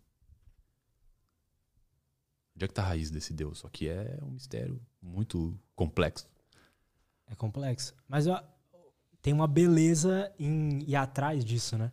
Tem. Tentar entender o que é isso. Eu preciso do que para acessar essas raízes? Eu preciso ser o menor de todos, tem que ser uma semente minúscula. Eu tenho que me encolher o mínimo, ou melhor, me encolher o máximo possível para chegar lá embaixo da terra e me encontrar com essas raízes, porque se eu for muito grande, eu não vou conseguir. Eu acho que se eu puder acrescentar algo a isso, é um insight que eu tive de que se essa consciência, essa inteligência quer que a gente. Obje, nosso objetivo é, é se conectar com ela, ela saberia, ou ela a, a intenção dela seria que o máximo de pessoas é, chegassem nesse estado. Só que as pessoas têm egos, têm tudo isso. Tem desejos, E aí elas. necessidades. É, e aí a- as religiões, as diferentes opiniões das religiões são formas dessa consciência e se adequando a cada ego ali. Uhum. É uma visão que eu tenho. É exato. É a minha visão também. É a minha visão. Tu, tu vai criando identidades. E a ideia é não ter identidade nenhuma. Uhum. Só que o ser humano, a grande maioria das pessoas aqui não estão prontas para não ter identidade nenhuma. Porque a- o não ter identidade nenhuma ou um lugar para você ir lá sentar a bunda e rezar gera um caos. Então, a natureza dentro da sua perfeição, Deus dentro da sua inteligência suprema, ele criou, ele permitiu, é um mal necessário esses lugares de conexões com o divino, mas não são necessários, não são o, caminho. Entende? Eu posso ir lá na igreja, sair daqui numa igreja católica lá e sentar lá naquele silêncio e saber que ali a vibração é mais elevada do que da porta para fora. Da porta para fora vai ter um morador de um- uma pessoa em situação de rua vibrando escassez, medo, raiva. Mas da porta para dentro é um arquétipo, é um ambiente que a tendência é se conectar com Deus. Então a vibração Verdade. naturalmente já é mais alta. Naturalmente. Só que por que não nós sermos templos ambulantes? Por que não nós sermos essa essa vibração elevada aonde a gente vai? Por que não? Assim como Dá Jesus, medo, né? assim como Gandhi, assim como Buda e todas as pessoas que impactaram a humanidade. Cara, eu não sei, eu acho que é. Dá medo de ser essas pessoas assim. Dá medo de se Sim. desligar desse. desse lado humano, assim, desse ego, sei lá. Me alcança o meu telefone que eu vou pegar uma frase ali do Nelson Mandela que ele falou em 1994. Que é exatamente sobre isso que tu tá falando. O nosso medo mais profundo. Interessante. Eu, pessoalmente, agora falando um relato pessoal, eu. me- eu tenho muita dificuldade em aceitar que esse é o, é o caminho. Sacou? Hum, por quê? Talvez porque doa. Talvez porque. tem- a emoção que a gente sente, ela é real, né? Ou não? Hum, Não sei. não, nem sempre. É, nem sempre, mas assim, a emoção. Não, a emoção acaba se manifestando de uma maneira real. Real, mas o que é real. estimula a É. emoção É verdade. É verdade. Tem, tem algo antes, né? Da emoção. e tem o algo antes do que estimula a emoção ainda, É. que é aquele ancião observador que tá ali olhando. eu não consigo me desligar, assim, na minha cabeça. Eu não consigo me desligar ainda de que eu não sou isso também, sacou? De que eu não sou essa, essas falhas aí.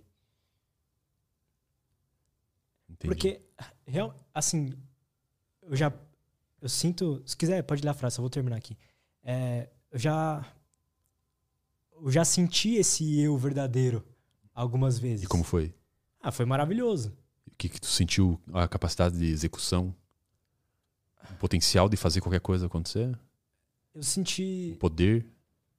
Cara, não isso, mas eu acho que é o jeito. O que eu senti, assim como você, eu me identifiquei quando você falou sobre raiva e medo.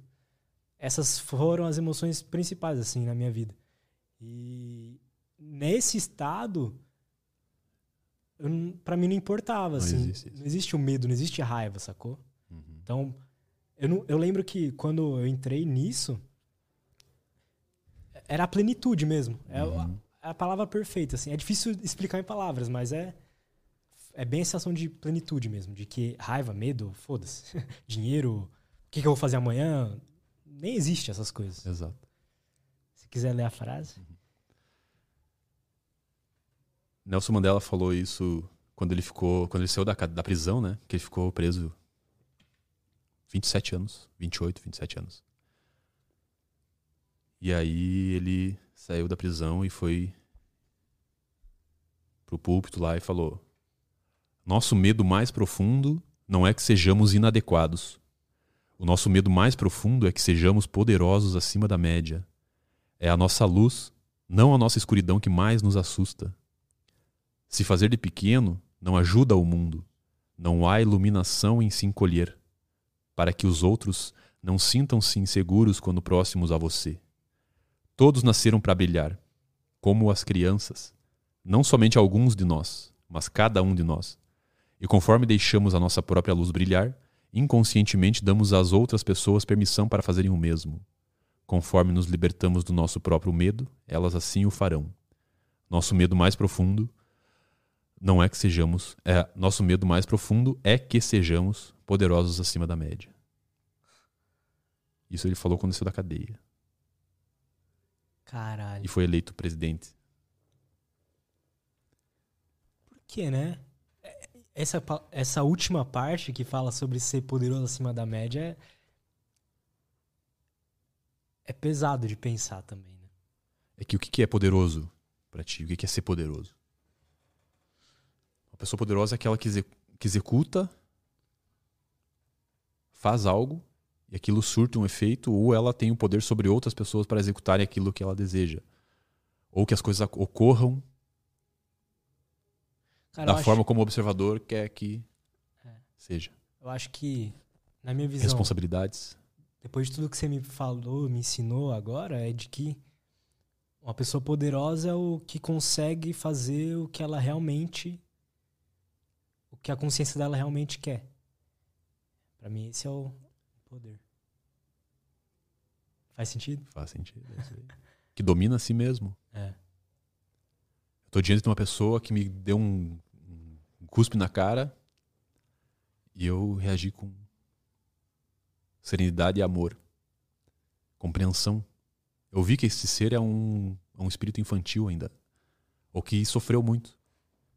Logo, eu não vou reagir da forma como é esperado. Isso é ser poderoso. Ser poderoso não é você subjugar outro ser humano, manipular. Isso é fraqueza. Verdade. Ser poderoso não é você ter várias mulheres. É você, é você conseguir ter apenas uma e, e ser feliz e fazer essa pessoa feliz. Por 50 anos. Ser poderoso é você estar satisfeito. Aí vem aquela frase, né? Ah, mas se você ficar satisfeito, você vai ser um medíocre.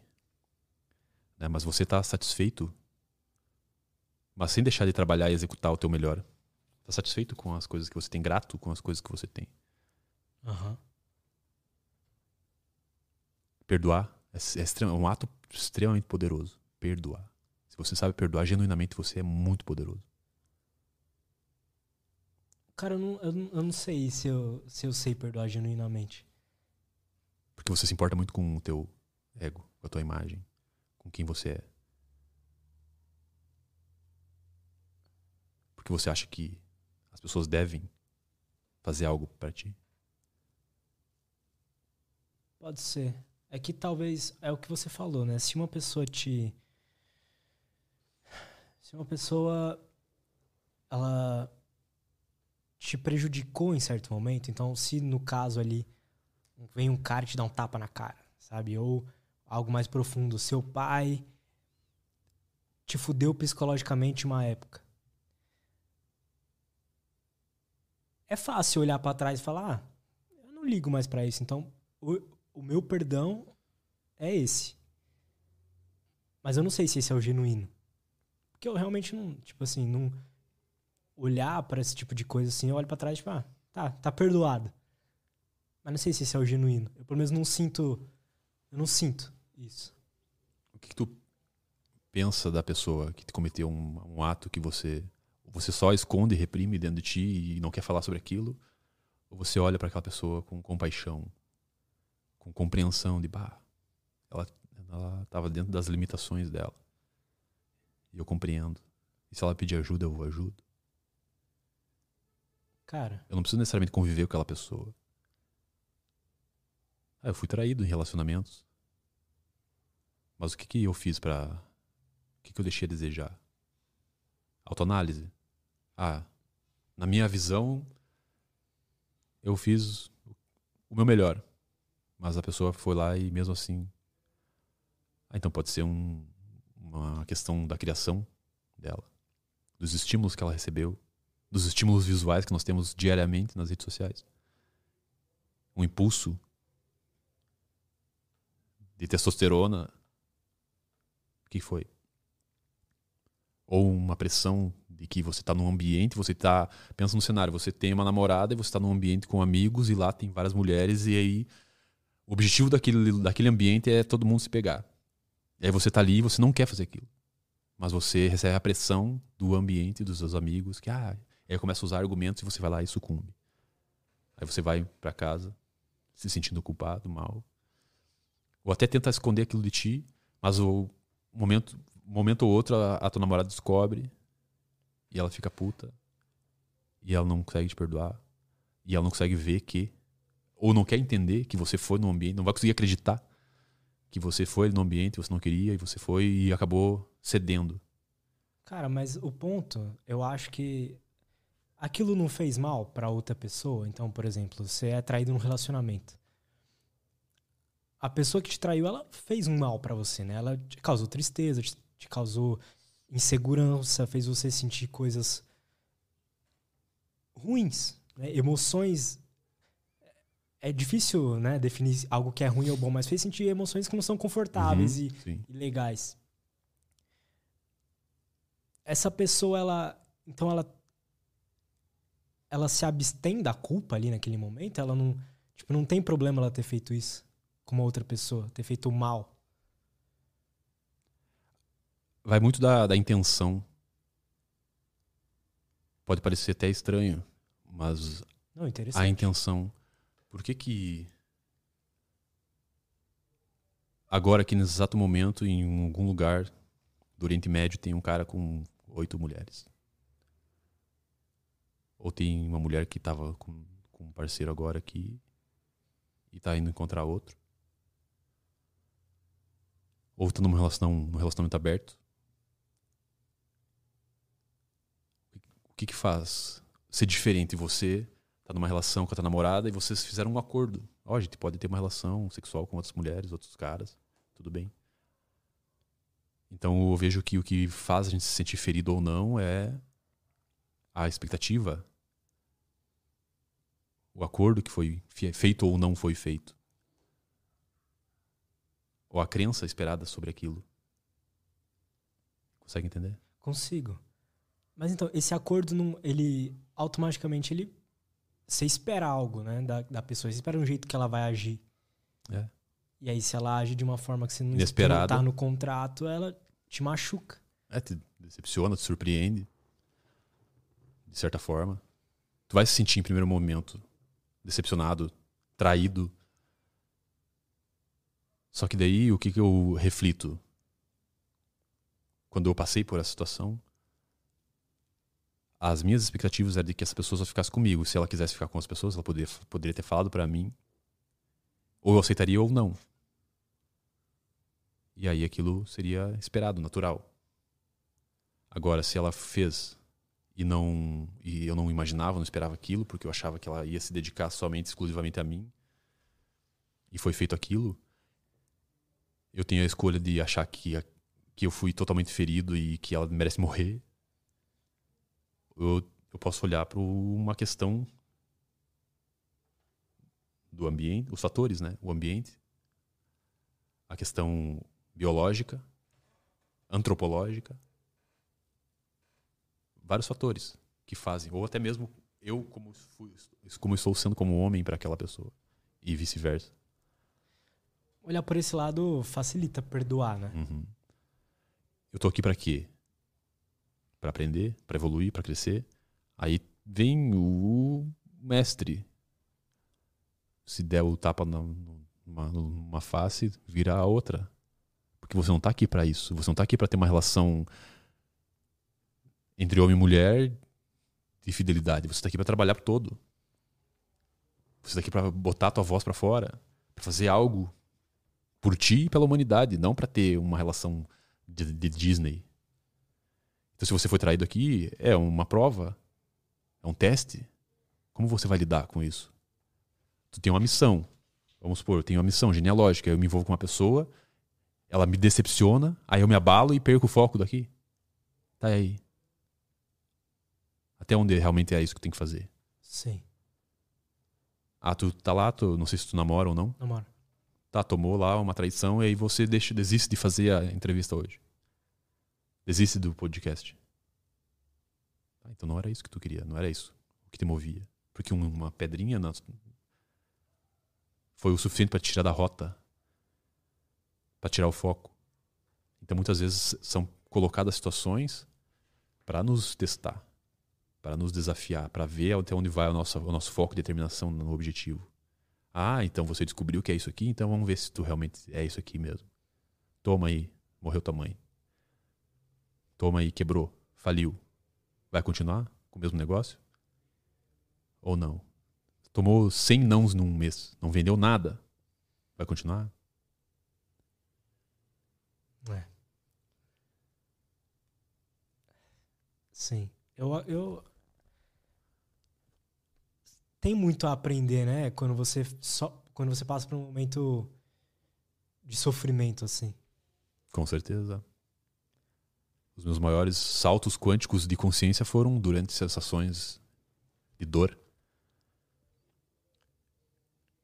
Nós, ao descermos das árvores há 7 milhões de anos atrás, só chegamos no topo da cadeia alimentar por estar vigilante o tempo todo para não morrer. Nós não tínhamos garras alguma condição biológica para ser competitivo com os animais da savana africana. Nós tínhamos um cérebro um pouco maior.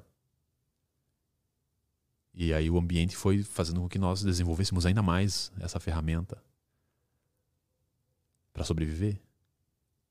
Nós somos seres que pensamos lá no nosso na nossa natureza mais profunda em não morrer. E depois de não morrer, se multiplicar. é. E depois? Aí foi colocando, foi sendo colocado coisas, camadas. Cara, voltando um pouco para o assunto do do espírito. O que, que acontece? Com, você tinha falado que muitas vezes quando você deixa aberto ali vem um outro espírito e se e, e consegue te controlar, sei lá. Posso estar usando as palavras erradas Não, aqui. É simples, para as pessoas entenderem. Mas como é que, nesse momento, o teu espírito tá? Que lugar que ele tá aqui? Que a, o que, que ele tá fazendo ali? O teu espírito verdadeiro. Agora? Quando ele toma. Quando vem um outro e, e, e toma atitude, atitudes por você ali. Uhum, entendi. Ele fica, sei lá, refém daquilo? começa a vir pensamentos, né? A tua consciência lá no, no profundo, ele é observador. Ele não tem corpo. Ele não precisa do corpo. Ele não precisa tá, de nada disso aqui. Então, quando o, o teu corpo, que é a, o, o veículo para esse observador se manifestar nessa dimensão, quando esse corpo, esse veículo que possui uma mente, que é como um dínamo que emite e recebe inf informações, hertz, como um rádio. Né?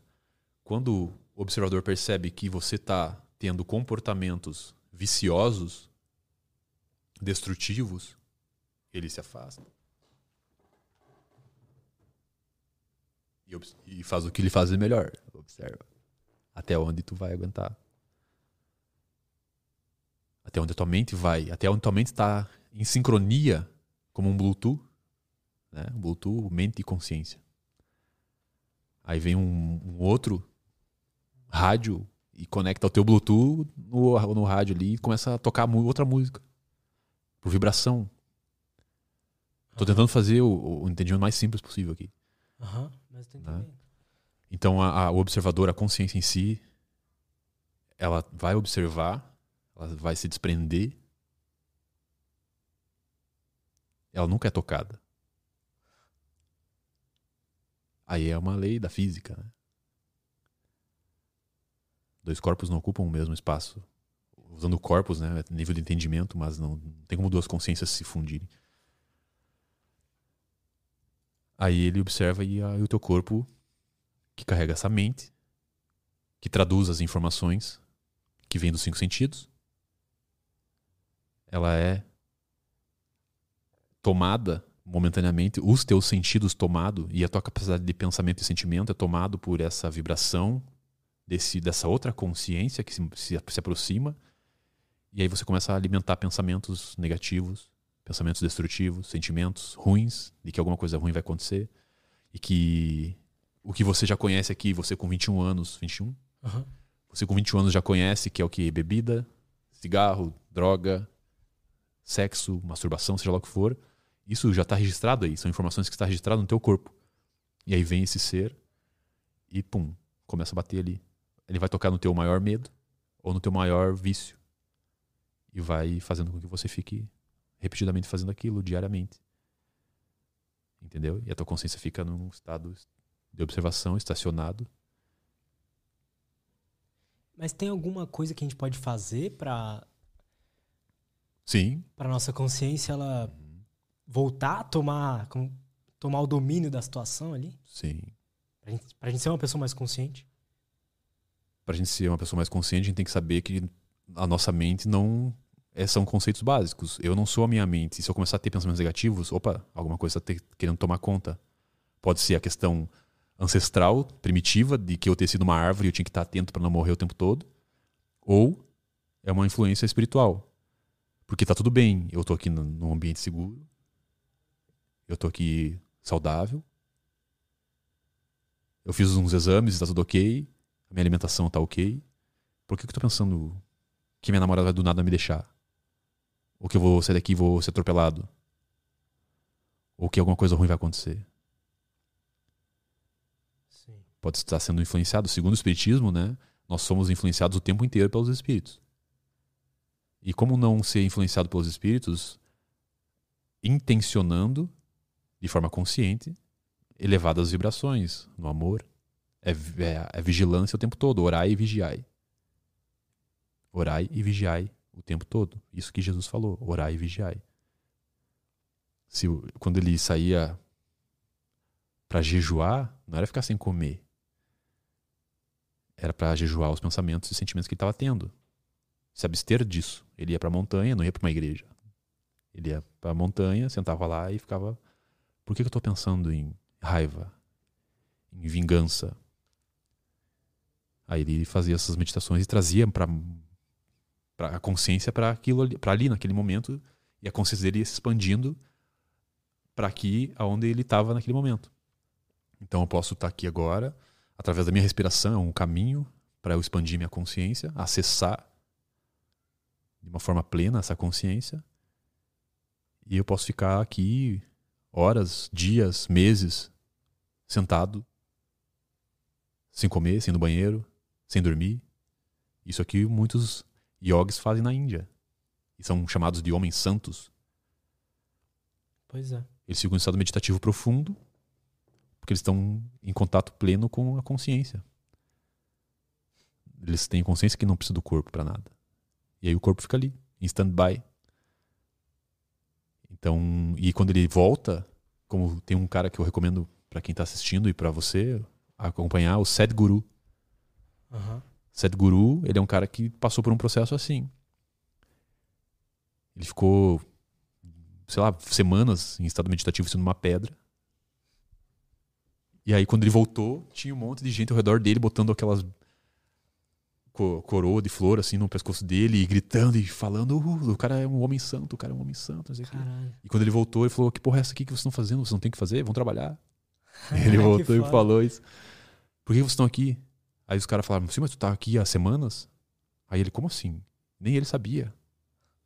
Aí quando ele voltou, ele começou a acessar informações, que tudo é informação, ele começou a acessar essa informação com a, a mente dele se preparou para receber essas informações, se expandiu tanto a ponto de ter um banco de dados que suportava as informações para transpassar. Então agora ele está lá fazendo, seguindo o dharma dele, a missão dele, e os recursos do mundo da terceira dimensão caem, na, tipo vão até ele, ele não tem que ir atrás, ele só está seguindo. Ele está passando a informação que ele conseguiu ao acessar esses estados de consciência expandida, que a ayahuasca proporciona isso, expansão da consciência, e aí ele transpassa. E as pessoas querem isso, precisam disso, precisam, o ser humano precisa de um líder. As pessoas precisam de alguém para guiá-las. Né? Então, quando você vai buscar e você recebe e você preparou teu corpo para isso. Por isso que eu digo que corpo fraco não sustenta espírito forte. Não significa que tem que ser um corpo musculoso, não. É um corpo preparado para que o teu espírito se manifeste em totalidade, a tua consciência, que nome que tu queira dar, uhum. se manifeste em totalidade. Né? Então, é nesse sentido. Aí você consegue controlar a tua, o teu corpo e a tua mente quando você tem completa consciência de que você não é o teu corpo e tua mente, que elas são umas ferramentas na tua mão, na mão da consciência. E quando vier isso aqui, você tem palavras, né, que tu pode utilizar para cancelar um pensamento negativo. É só falar cancelo, cancelo, cancelo. Experimenta quando você estiver tendo um pensamento negativo e falar isso, cancelo, cancelo, cancelo. Na hora, aquele pensamento para. Entende? Então são formas. Ou você começar a botar uma música que te eleva a vibração, lembrar de momentos bons, escrever coisas positivas, as coisas que você é grato, isso é, neuro, é cientificamente comprovado. Se você toda noite escrever pelo menos três coisas que você é grato no dia, ou que aconteceram de bom, as bênçãos do dia, pode se ter acordado e feito as coisas que você tinha para fazer, respirar, essas coisas assim. Aí os níveis de serotonina, endorfina, ocitocina, dopamina, eles elevam e aí diminui as chances de depressão, ansiedade, todos esses pensamentos negativos, essas coisas nocivas, né? Sim. Com uma pequena prática de consciência. Aí eu te pergunto, o objetivo nosso, então, aqui, como consciência, é é estar tá nesse estado 100% do tempo? Sim. Então a gente tem que sempre buscar isso. É, o que eu quero dizer com isso, assim, a gente se der pra gente virar um, um, um monge, a gente tem que ser isso. A gente tem que parar de viver a vida. É, essa vida que a gente vive, assim, de ego, de. de não. Não tem. Não. Porque tu, tu, tá, tu, tu tá aqui por alguma razão. Você tá aqui para viver essas experiências aqui. Então, fugir dessas experiências não é o caminho. Agora, você pode sim visitar o plano espiritual e voltar para cá e, e aplicar o conhecimento espiritual. Eu já pensei nisso. Ah, então eu tenho que ficar como um monge afastado e deixar que a terra se exploda. Não. Eu tô aqui para trabalhar. Tu tá aqui para trabalhar, ele tá aqui para trabalhar. Cara, mas através de adquirir consciência, agora eu vou passar para as pessoas ao meu redor e assim por diante, mas não é dogmas, não é é fazer com que as pessoas pensem. O Sócrates pensa com a tua própria cabeça, questiona. Só isso. Questiona por que tu faz o que tu faz, pensa o que tu pensa, sente o que tu sente, acredita no que tu acredita, busca o que tu busca, faz isso aqui, questiona. Onde, o que, que eu quero com isso? Mas a gente não vai chegar na, na resposta de que muitas vezes as as coisas que a gente faz é elas não têm um motivo. O que eu quero dizer com isso assim é beleza, o podcast que eu tô fazendo aqui, ele tem uma coisa pessoal Propósito? minha. É. Ele tem um, uma, algo pessoal do porquê que eu quis fazer isso. A gene, genealógica também. Só que se a gente não for puxando, não for puxando, não for puxando, não for puxando, a gente não encontra essa parada, às vezes, só, só meditando. Sim. Então, no final, a gente não precisaria ter feito essas coisas. Só que como a gente está no mundo materialista, não existe, na verdade não, a matéria não existe, né? Mas nós estamos num mundo em onde a gente percebe coisas. Então a gente pode utilizar dessas coisas para manifestar. Você está manifestando através desse microfone, dessas luzes, do som que sai por aqui, chega até as pessoas que estão bem distantes daqui ou perto, as informações. É necessário. É muito mais fácil assim do que você meditar e entrar num estado profundo de meditação e acessar a mente de um por um e falar um por um coisas que você queria falar dentro desse podcast. É verdade. Eu poderia falar um por um a importância de você aceitar a morte, encarar a morte de frente para que ela não te pegue de costas. aceitar que é um processo natural, olhar para as suas raízes, as suas a história das pessoas que vieram antes de você, honrar isso, o sangue que elas derramaram, o suor que elas derramaram para você estar tá no teu luxo, no teu conforto, no teu estudo, com a tua profissão hoje. Eu poderia fazer isso de outra forma, ou poderia não fazer. Mas foi intuído para mim. Todo o modelo desse negócio aqui caiu na minha cabeça. Eu não tive que fazer muito esforço. Agora eu estou fazendo esforço em disseminar, mas em construir, não. A ideia principal. A ideia caiu pronta. E eu fui pesquisar e não encontrei. Só que a ideia, eu não dormia, eu estava deitado e vinha a ideia, eu levantava e anotava. Tudo. Passo a passo de como seria. E, e aí veio assim, eu só obedeci. O todo me jogou isso aqui. E aí, quando eu fui tomar a primeira dose, a primeira consagração da ayahuasca. Você tomou quando? Quando? Uhum. A, primeira a, primeira foi em maio. Depois em julho, agosto. Desse agosto, ano? Desse ano. Ah, faz pouco tempo. Sim. Foi maio. Como é que foi? Agosto. E agora foi a última. Setembro, alguma coisa assim. Foram três consagrações. E na primeira. Eu acessei. Eu percebi um padrão em mim, né? Quando eu tomo ayahuasca. Eu viajo para o mundo microcósmico. Eu vejo o tecido espaço-tempo, as, os fractais, as mandalas, tudo que compõe um, o universo.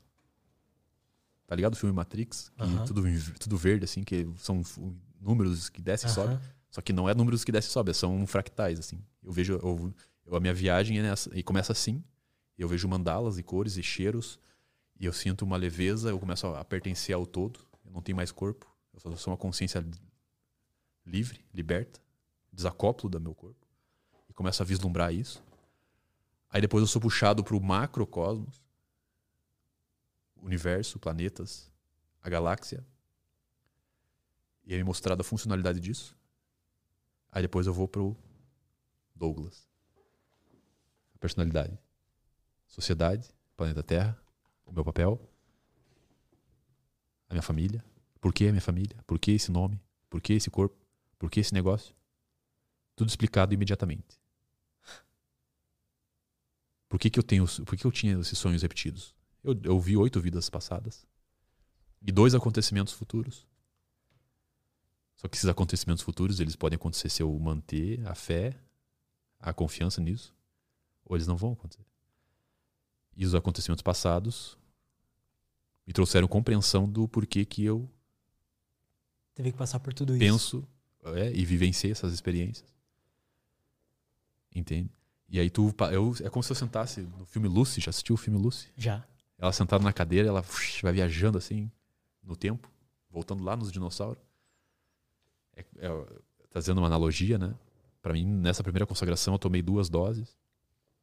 E aí eu fui lá no topo, assim, da, do poder do, de criador que sou. E depois eu fui jogado lá embaixo. O que, que te ajudou a entender, assim, essa a, experiência? A minha, o que me ajudou a entender? O que, o que, que te ensinou? Certo. Me, essa experiência primeira, todas, né? Me ensinaram a, a identificar a importância do meu corpo e da minha mente como um, uma barragem para as informações. Porque se eu não tivesse o meu corpo e a minha mente, eu nenhum ser humano consegue suportar a quantidade de informação que, que tem pairando no universo. É muita informação. Caralho, é muita informação. É uma descarga de informação e toda vez que eu tentava voltar pro meu corpo para entender aquilo, eu não conseguia. Aí eu soltava e eu começava a entender. Chorava e ria. Meu corpo se manifestava daí, né? Eu chorava, ria, vomitava. Se mexia, dançava, deitado. Um negócio louco. E aí eu percebi a importância do meu corpo e da minha mente como um, um filtro. Então eu tenho que preparar o meu corpo e preparar a minha mente para receber essas informações, porque a hora que eu não ter mais esses dois, vai vir uma enxurrada de informação. Então eu tenho que saber lidar. Muita informação. E pode ser enlouquecedor. Chegou um ponto que eu pensei, eu vou enlouquecer. Porque vem explicação de muita coisa. Do porquê da sociedade, da terra, da, da natureza, da família, do dinheiro, tudo. Vem uma explicação. Para mim veio, né? É muito subjetivo. Para mim Sim. veio tudo isso aí. Então, foi uma é, epifanias que chamam, né? É encontro com a verdade absoluta. Encontros com as verdades absolutas íntimas. Você, desculpa te interromper, você já teve isso sem ayahuasca? Sim. Em meditação, daí epifanias ou catarses, né?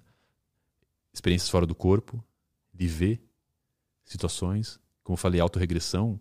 É, quando, num estado de meditação, eu saí e vi toda a minha, minha vivência nessa encarnação e de outras, explicando o porquê das consequências nessa. E aí eu chorava muito.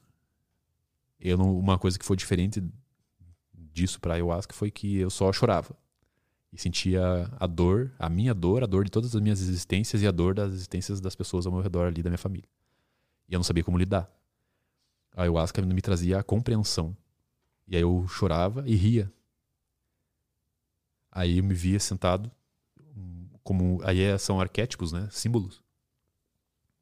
Um ancião, bem, um senhor bem velho, assim, enrugado, enrugado, enrugado, sentado assim, olhando assim como se estivesse no topo de uma montanha, assim, rindo, como se ele fosse o detentor da compreensão absoluta de tudo.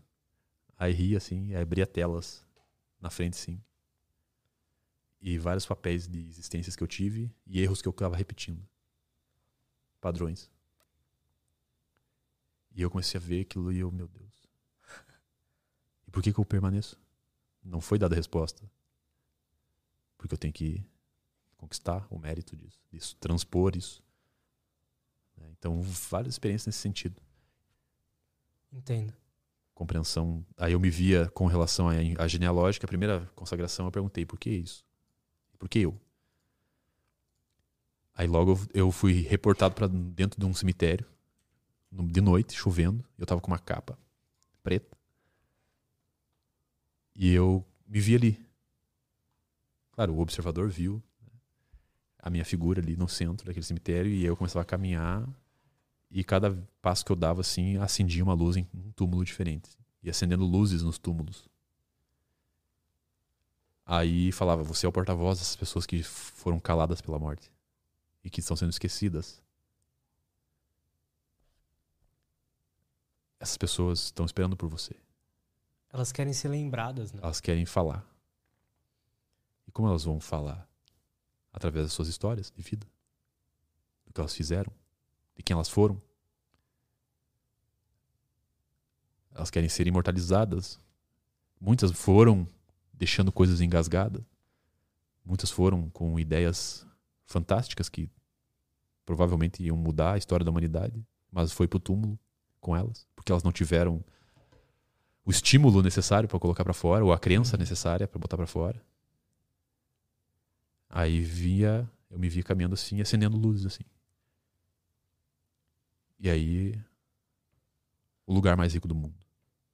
Qual que é o lugar mais rico do mundo? Dubai. Cemitério. Cemitério é o lugar mais rico do mundo. Lá dentro do cemitério está toda a riqueza que não foi executada, descoberta, construída. Lá está curas de doenças que não foram colocadas em prática porque morreu com a pessoa. Profissões, eu te amo, que não foram ditos, músicas que não foram compostas, famílias que não foram constituídas. É. Uma palavra de perdão, de desculpa que não foi dita e acabou levando aquela pessoa pro túmulo. Uma história que não foi contada, não foi criada, não foi. Total. Lá tá a maior riqueza. Órgãos que não foram doados e foram deixados para salvar pessoas, não foram. Então a genealógica vem com tudo essa, esse propósito. E falou: é tu, mas você pode desistir, não tem problema. Mas você Hoje é isso, né? É algo que você tem que fazer. é o que eu tenho que fazer. Eu queria dar um relato. Acho que eu nunca falei isso em nenhum lugar, mas do dessas sensações assim de porque aqui eu já falei várias vezes de que eu, eu não fumo maconha e não fumo mais. E eu fumava muito antes. Já faz um tempo que eu não fumo. Porque me fez mal. Só que teve uma vez de que eu senti. Era numa época que eu tava meditando todos os dias. Eu me alimentava bem, me exercitava bem. É, na época ali eu tava feliz com o meu trabalho. E uma vez, fumando muita maconha, eu, eu me senti desconectado do corpo. Da mesma forma que você falou que viu os fractais e tal, eu vi os números que você falou. Quando você falou disso, eu lembrei disso. Eu vi número mesmo, 1 e 0. Eu lembro de ver meu braço assim, 1 e 0, 1 e 0, 1 e 0. E eu nunca tinha sentido aquilo, né? A maconha, na teoria, ela não é pra te dar visual, né? Uhum. Então foi uma coisa assim. é- É uma experiência de desconstrução ali, que eu saí diferente daquilo. Então, tá aí, né? Às vezes coloca você num estado de consciência ali que você não, não espera. Assim como, sei lá, se você beber um álcool, você vai entrar num estado diferente de consciência. Né? Você Pode pode, não ser o melhor, Isso. mas é outro. você, a gente pode, a gente consegue, tem a capacidade, a condição biológica natural de alterar a nossa consciência respirando.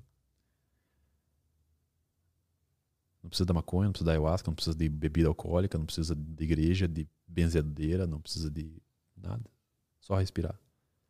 É. Eu tive essa experiência num curso de renascimento, aonde uma das dinâmicas era ficar deitado no chão puro mesmo e respirando de forma cíclica por 45 minutos. Ou Como seja, assim, cíclica? sem assim, 45 minutos assim, sem pausa. Não tinha pausa pra te relaxar. Não, era paulada. Pensa, 45 minutos respirando forte pelo nariz, soltando pela boca. 45 minutos, quase uma hora. Veio várias coisas na minha cabeça. Eu vou morrer, eu vou morrer, não vou aguentar. Aí veio lembranças do passado, de criança. E quando eu parei, quando ele falou, deu tempo, acabou, pode parar. Eu senti eu respirando por todos os pontos do meu corpo. Eu respirava pela ponta do, do pé. Eu podia botar uma marra na minha boca que eu conseguia ficar ali por horas. Tapava o nariz e a boca e eu conseguia respirar. Pela ponta do, pelo solo do pé. Todo o meu corpo vibrava. Se tornou uma só, uma coisa só. E- foi uma É, experiência transformadora pra você também? Foi. Nessa, nesse, nessa, nesse curso que eu fiz, essa imersão, né, essa da respiração foi impactante. E uma coisa que mu- uma outra também outra dinâmica muito simples que foi preparar o almoço com o coletivo, sem falar uma palavra e sem beliscar nada. Pode parecer fácil, bizarro, É. mas experimenta você tá num grupo de amigos ou sozinho em casa preparando teu almoço. Acho que sozinho até é mais fácil. Mas a ideia era, você vai preparar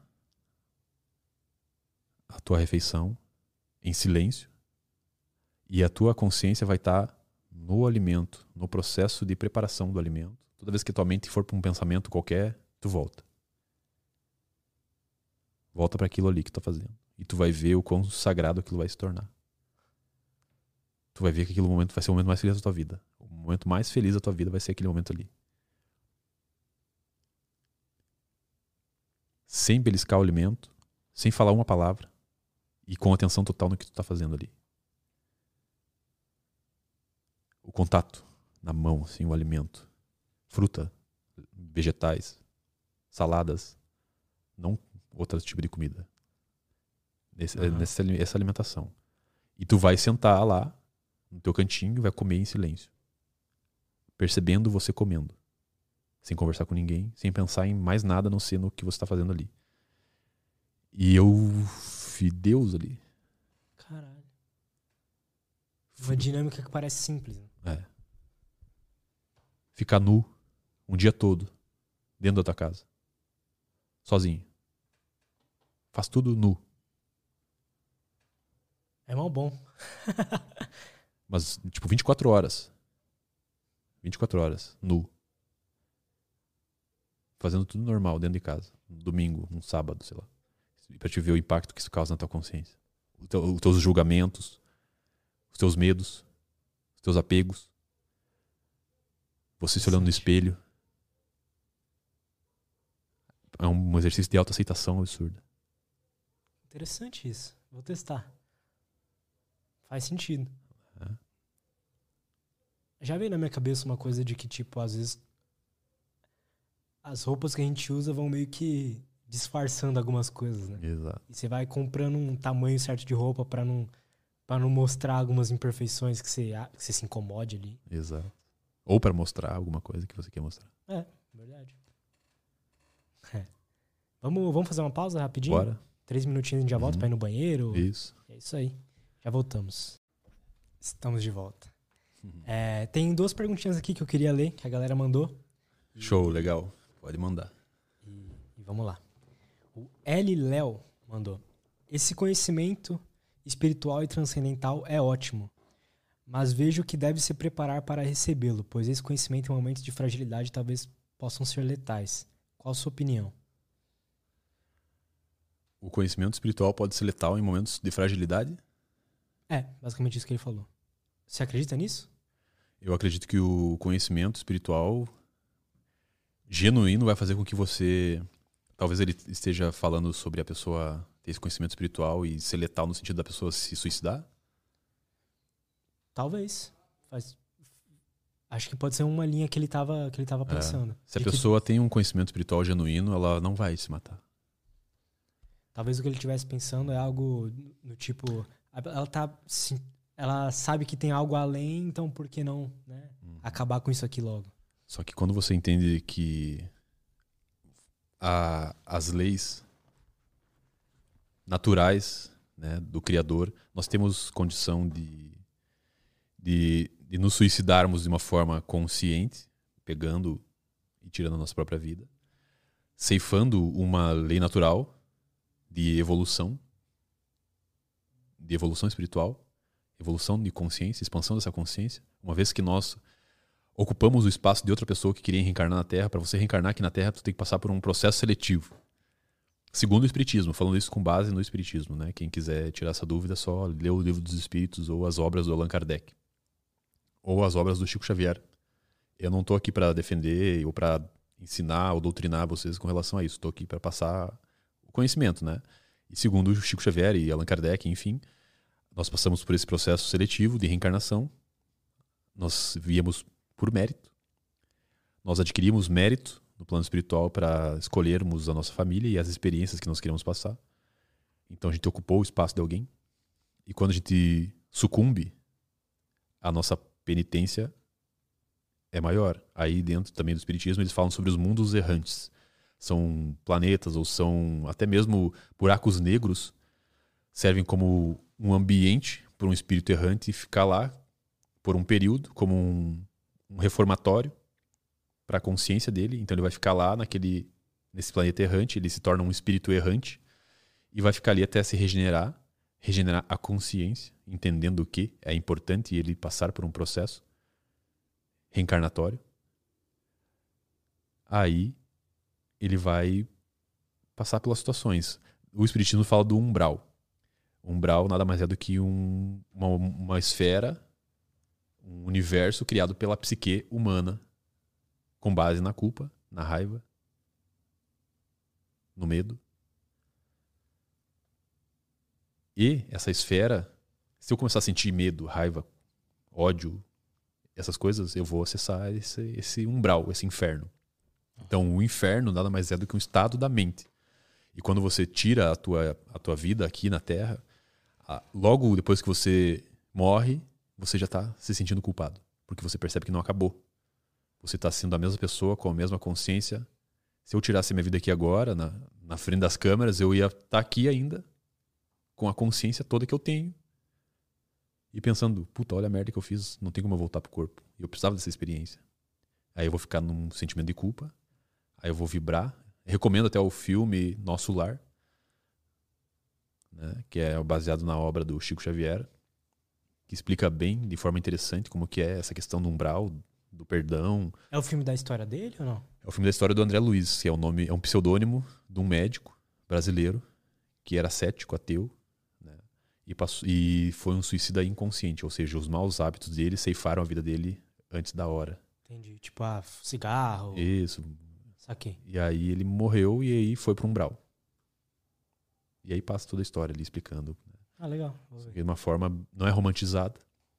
Tem uns pontos ali, mas é bem elucidativa, explicativa. Né? Então, eu acredito que, respondendo de forma mais direta ali, o conhecimento espiritual genuíno faz com que você perceba a responsabilidade que você tem de estar aqui e vai fazer com que você tenha ferramentas até para lidar com os desafios, para lidar com as adversidades que vão surgindo, vão te trazer mais compreensão, entendimento. Eu poderia, se não tivesse conhecimento, se não tivesse desenvolvido esse, esse conhecimento espiritual, batido na porta, eu bati na porta e ela se abriu para mim. Batei e abrir-se-vos-á. Eu bati na porta, ela se abriu, o conhecimento veio até mim, eu recebi, estou recebendo e vou passar um milhão de anos recebendo. Não tem como a gente chegar no fim. Né? Então, eu, se eu não tivesse esse conhecimento, eu teria sucumbido lá nos meus momentos de adversidade. Nos momentos de tristeza profunda e de raiva profunda, eu teria feito uma bobagem. E não fiz por quê? Porque eu sabia da consequência. Ou pelo menos eu estava lendo ali de uma pessoa com uma autoridade que essa autoridade não, não, não cabia na minha mente, é uma, é uma autoridade que eu sentia aquela autoridade, que eu li aquilo, eu pensei, é, eu, eu não posso fazer isso, tem que seguir o que essa pessoa está falando aqui, senão eu vou me fuder. E aí eu comecei a trabalhar, aí a inteligência espiritual me trouxe a condição de perdoar, de ressignificar, dar um novo significado para aquilo que aconteceu comigo, me colocando num estado de autorresponsabilidade e não de vitimismo. Uma vez que eu reencarnei, alguma coisa eu fiz no passado. Então, então, se eu estou vivendo essas experiências aqui, é por alguma razão. Abrindo aqui uma questão, eu descobri numa vida passada que eu, numa vida antiguíssima, que eu estuprei mulheres. E hoje, nessa vida, pessoas importantes para mim foram estupradas quando eram criança. Entende?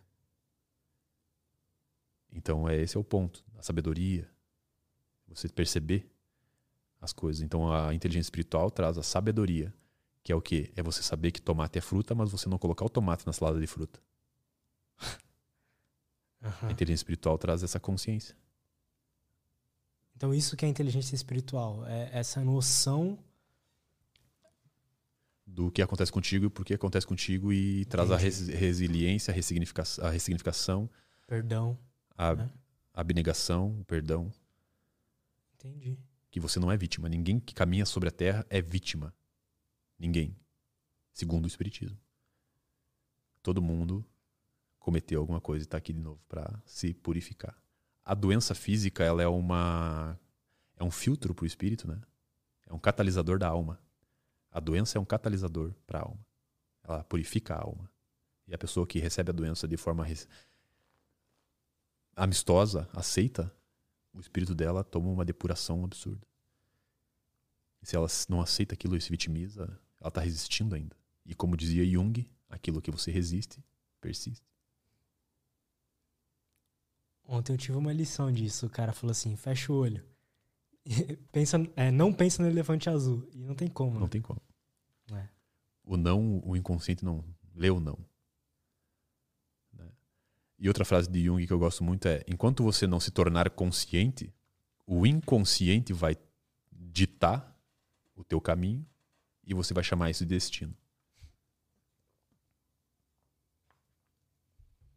E é onde está o que está armazenado no inconsciente. Antes eu falei que tudo é consciência, né? Mas isso é, um, é para outra.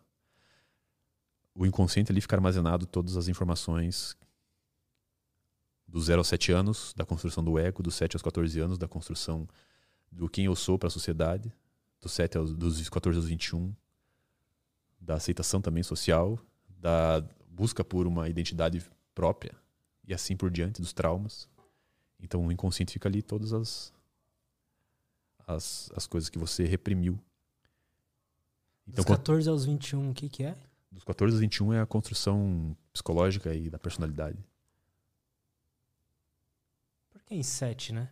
Pois é, é um, tem, eu não lembro agora o nome do, do autor desse estudo, mas é o ciclo dos setênios. Se vocês pesquisarem aí, vocês vão encontrar. O ciclo dos setênios. A cada sete anos, o nosso espírito passa por uma transformação, maturação, uma maturação espiritual. Mas isso até o final da vida? Até o final da vida. Então, depois do 21 aos 28? É, vai indo. Questão. Uh, agora eu não vou me recordar exatamente de todos, né? Uhum. É muita informação. Mas vai até o fim da vida. Aí depois, nos últimos momentos ali, nos últimos anos, dos 63 em diante, é onde tu, ah, naturalmente, né? Não é uma regra, naturalmente o ser humano vai pensando no que ele está deixando. O que, que eu tô deixando? Se preparando para a partida, né? Cara, tem uns vídeos no YouTube de. É tipo, é tipo um velhinho de 100 anos e o entrevistador pergunta para ele, cara, o que, que você diria, né, pra um, pra um jovem, sei lá. E é muito elucidador um vídeo assim. É louco ver o que passa na cabeça dele, assim.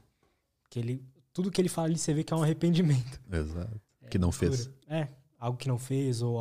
É, algo que não fez, assim. Mas às vezes. Não que fez algo assim, algo físico, né? Mas às vezes, sei lá, algo que ele não fez para um familiar, né? Então, isso.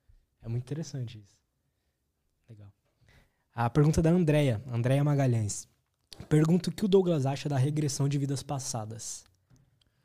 Boa noite, André. Antes eu não cumprimentei o Léo, né?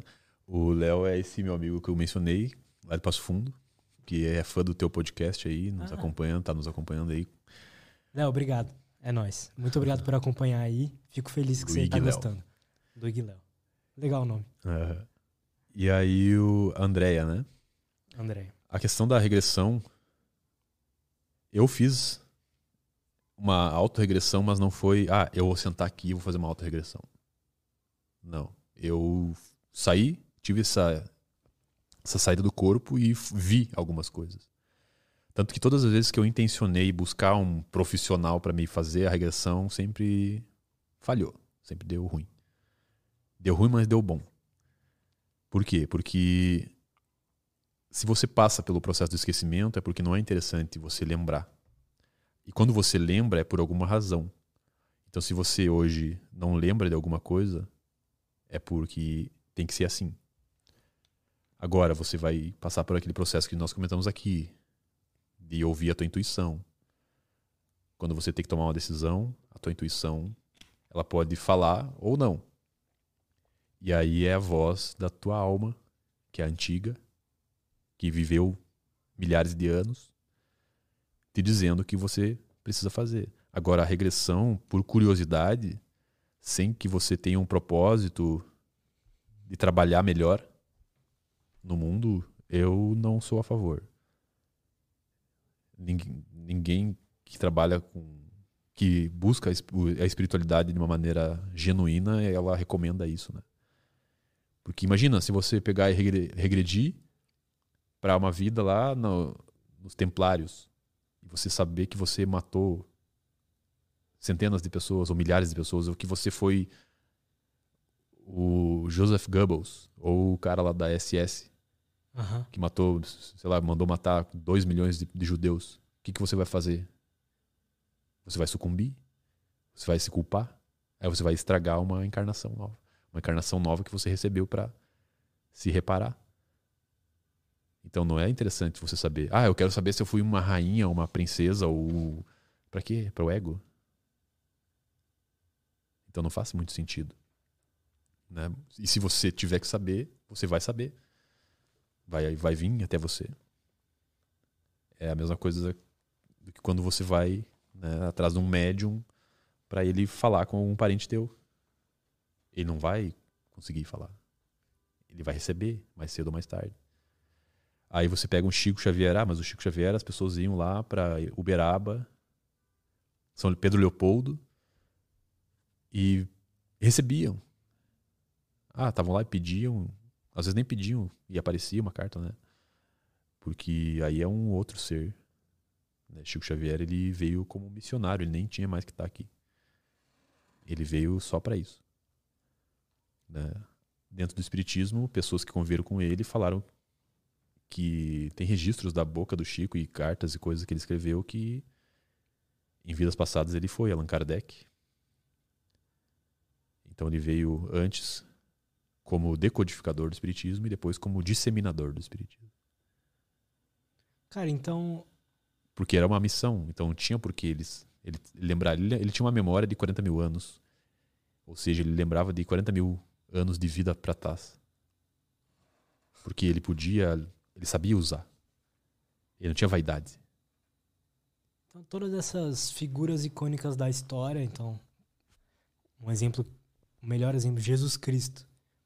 Hoje ele está encarnado em alguém? Não. Não? Não, Jesus Cristo é a, é a exceção. Por quê? A consciência, segundo o Espiritismo, tá? Sempre uhum. baseado nisso. Segundo o Espiritismo, foi. E os Vedas, né, o conhecimento espiritual mais antigo da face da Terra, são os Vedas, os Védicos. Já, preludi, já tinham um prelúdio, já falavam, mencionavam o mestre. Até no livro Akhenaton, A Revolução Espiritual do Antigo Egito, que foi um dos melhores livros que eu li.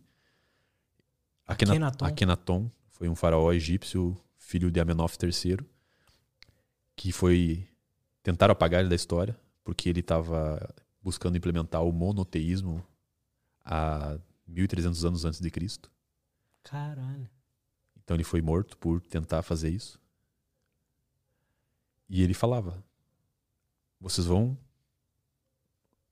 vocês vão vencer agora essa batalha. Vocês vão continuar com o politeísmo, sacrificando pessoas e animais para deuses de barro. Mas o Deus é só um, é uma única fonte. Ele chamava de Atom, Deus Sol né? Que o sol ilumina todos, não interessa quem seja. Então ele usava essa, esse símbolo. E aí ele falou que viria um homem depois dele e que depois viria o, mestre. O homem depois dele foi Moisés. Fez né? bastante coisa. E depois veio Jesus, que era o mestre dos mestres. Aí dizem que o tempo de vida de Jesus Cristo é de mais de 2 bilhões de anos. Um espírito, o espírito mais evoluído que teve foi, segundo também o espiritismo, obviamente, Galileu Galilei. O segundo espírito mais antigo que já pisou na Terra. E mais sábio. Interessante. Isso tudo tem registros dentro do espiritismo, né? Chico Xavier escreveu quase 600 livros. Eu confio né, muito no, nele, na mensagem dele por experienciar coisas também, enfim. E aí Jesus ele é considerado o governador da terra. Porque ele é o espírito mais antigo. Que é o espírito mais antigo, a hierarquia, né? Então ele Interessante. Ele é um governador do planeta Terra segundo o espiritismo. E ele desceu para cá para deixar uma grande lição. Né? Desse Deus único, não punitivo, e do desapego ao corpo. E, e de que a vida continua depois da morte. Que, por ironia, é, é negada pela Igreja Católica. Está na Bíblia, né? mas enfim. E aí é isso que, que é passado, né? Então. Mas aí já tá fugindo toda da pergunta lá que ela fez da. é verdade. Não, mas faz, não, faz total sentido. O que você acha da regressão das vidas é. passadas? Não, tem tudo a ver. Não é, não é interessante ainda, só se for apresentado para ti, vai aparecer por sonho. Até tem um outro filme para recomendar, que é um filme baseado em história real, que é Minha Vida na Outra Vida. Tem até no YouTube, se você botar aí agora, você consegue assistir ainda hoje. Minha Vida na Outra Vida, uma história real de uma arquiteta que ela começou a ter visões de uma família. Ela estava, tipo, primeiro começou com sonhos. Ela via uma mulher com o marido violento, agressivo, e ela com umas duas, três crianças. E ela começou a ter esses sonhos repetidos. E aí ela começou a ter essas visões acordada. Ela estava trabalhando e começava a vir visões. E aí ela foi tendo visões, visões, foi em psiquiatra, foi em vários médiums e coisa lá da época. Da época não, ela tá viva ainda. Né? E aí ela viu num, numa dessas visões uma data, 1931. E ela pensou, porque ela viu, né, que ela teve quatro, cinco filhos e ela morreu no parto. Porque o marido estuprou ela e aí ela falou que não podia mais ter filho. O médico falou na época lá que não podia ter filho e o cara foi lá e fez e ela pegou e morreu. E só que ela, antes dela, dela, nessa visão, ela viu a data. Ela falou, pô, se foi em 31, isso são lembranças e não um sonho, essas pessoas estão vivas. E ela era arquiteta nessa vida, então ela desenhava as visões que ela tinha. Ela desenhou uma planta baixa e deu lá na Irlanda. Aí uma igreja, tudo que ela sonhava e que ela desenhou existia de fato. E ela foi para Irlanda catar o sobrenome dessas pessoas. Enfim, aí vai desenrolando o filme lá, ela encontra o próprio túmulo. E aí foi encontrando. Caralho. Encontrou o túmulo da vida passada dela, encontrou os filhos da vida passada dela. E aí tem um porquê dela ter lembrado disso. Aí o, o filme que é baseado nessa história real explica, né? Fica explícito o porquê que ela lembrou de tudo isso. A razão por trás disso. Tem livros também sobre reencarnação, crianças que lembram de vidas passadas. Mas tudo alguma razão, né? É, se eu, eu acho que faz vai de encontro com o que você disse, de que tem um monte de cara aí que utiliza de hipnose pra, pra te levar, né, a, uhum. a vidas passadas. Só que aí eles cobram por é. isso, é. tem um marketing por Exato. trás. Exato. Então tem que tomar cuidado com isso, né? Exato. E isso não se cobra se for genuíno. Né? Mediunidade, Chico Xavier nunca. O dinheiro que as pessoas davam voluntariamente, ele dava para doação. Os livros que ele vendeu faturaram milhões, ele não ficou com um real. Cara, pois é, eu tenho.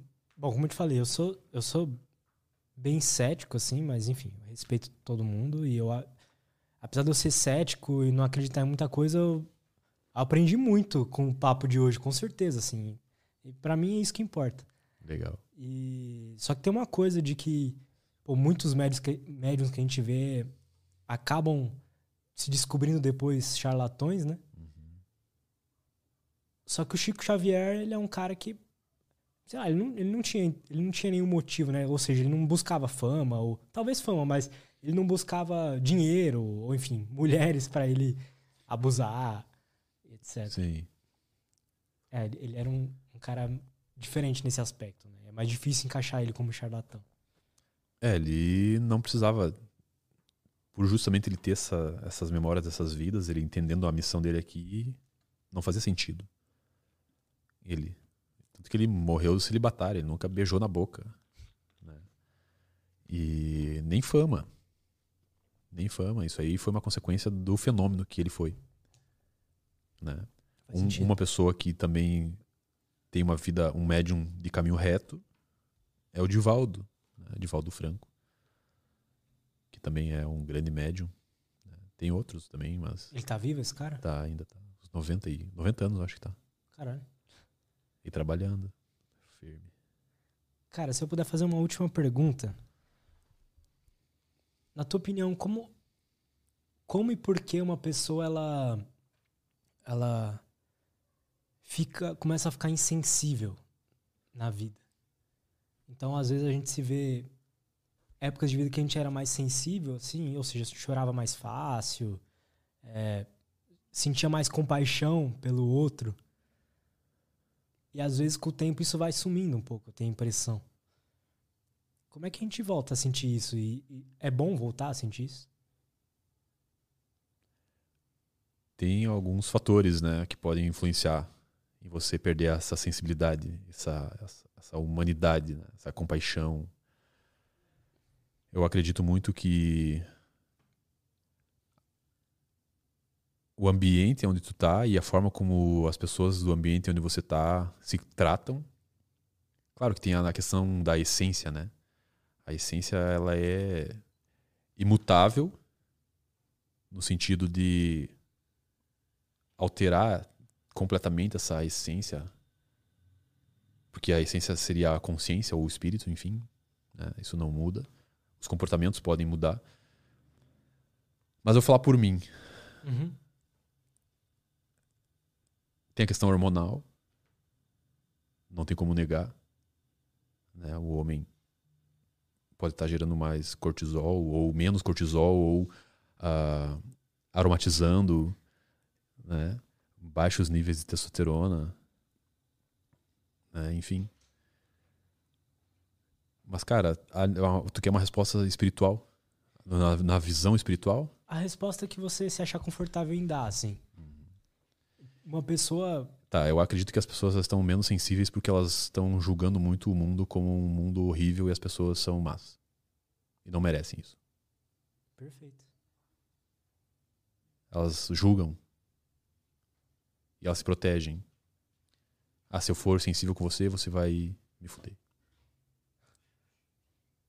Se eu for bom demais, elas estão achando que as pessoas boas. Esse é o problema. O problema não é as, as pessoas más, é as pessoas boas que não fazem. Não praticam a bondade. Entendi. Então, eu acredito que os bons são a maioria. E eu entendendo algumas coisas da realidade como co-criador da minha realidade, eu posso atrair pessoas nas quais eu posso abrir meus sentimentos. Ainda tenho desafios com relação a isso, mais específicos, né?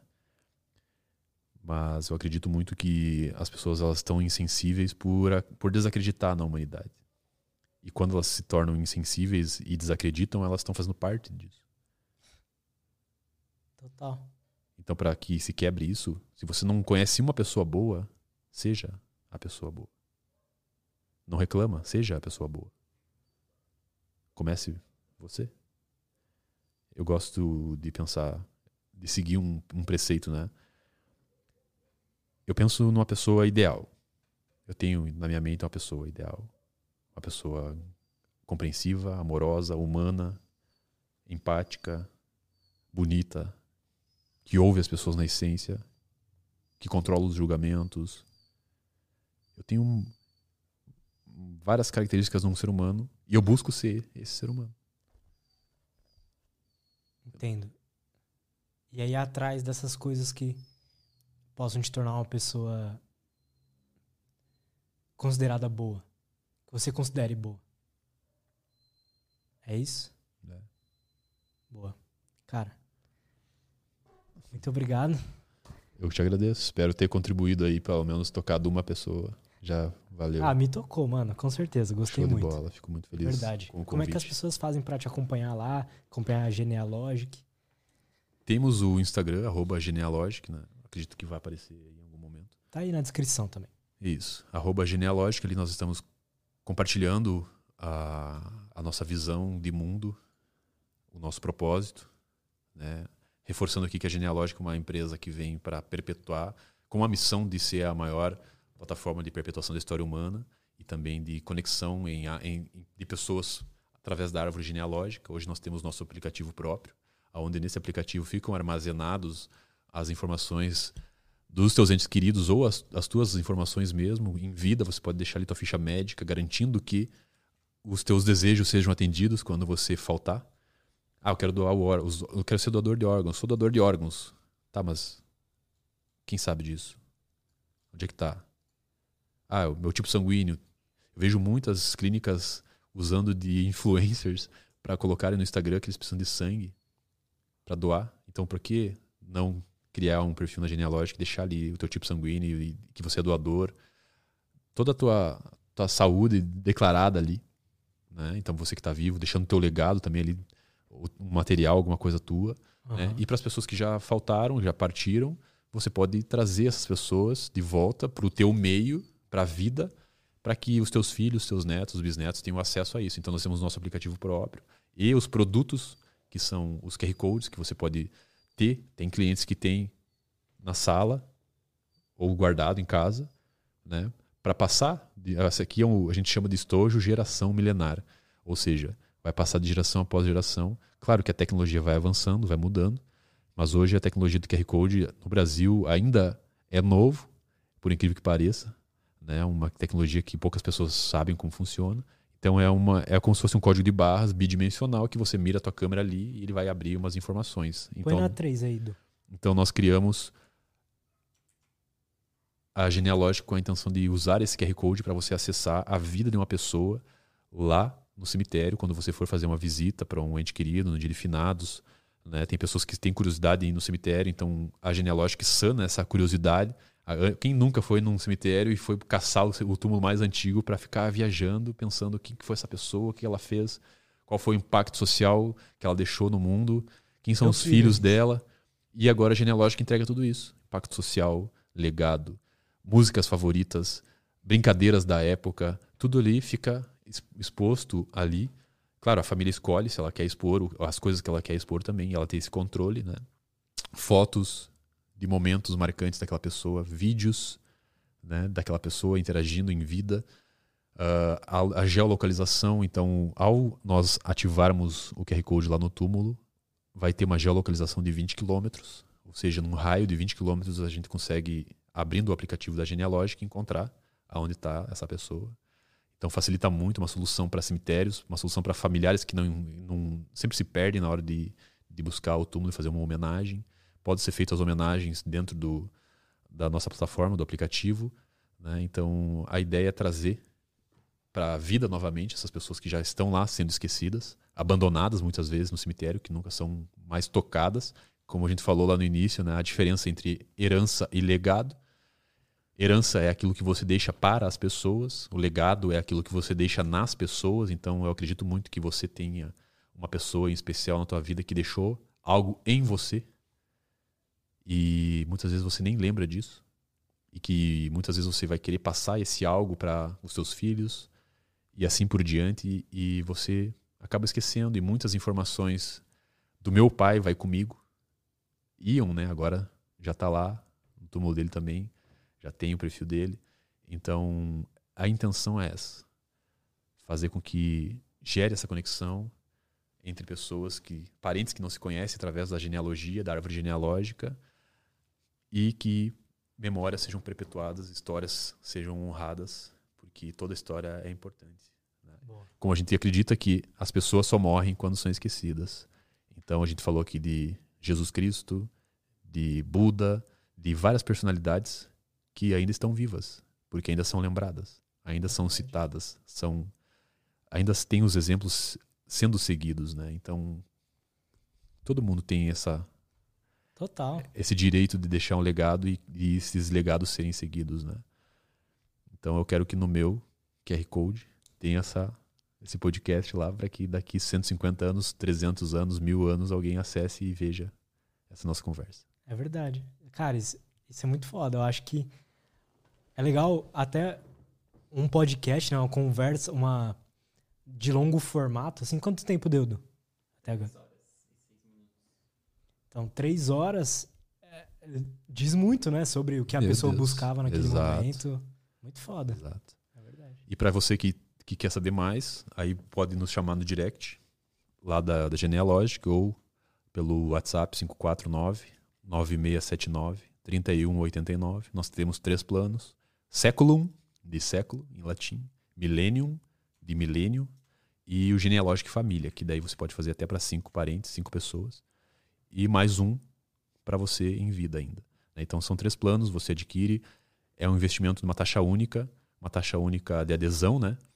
E depois, 12 meses depois de carência, você passa a pagar uma, uma mensalidade para nós podermos manter o teu perfil ativo, pagando os custos da plataforma, uma mensalidade de 10 reais por mês depois de um ano de carência. Então é, é bem acessível Aham.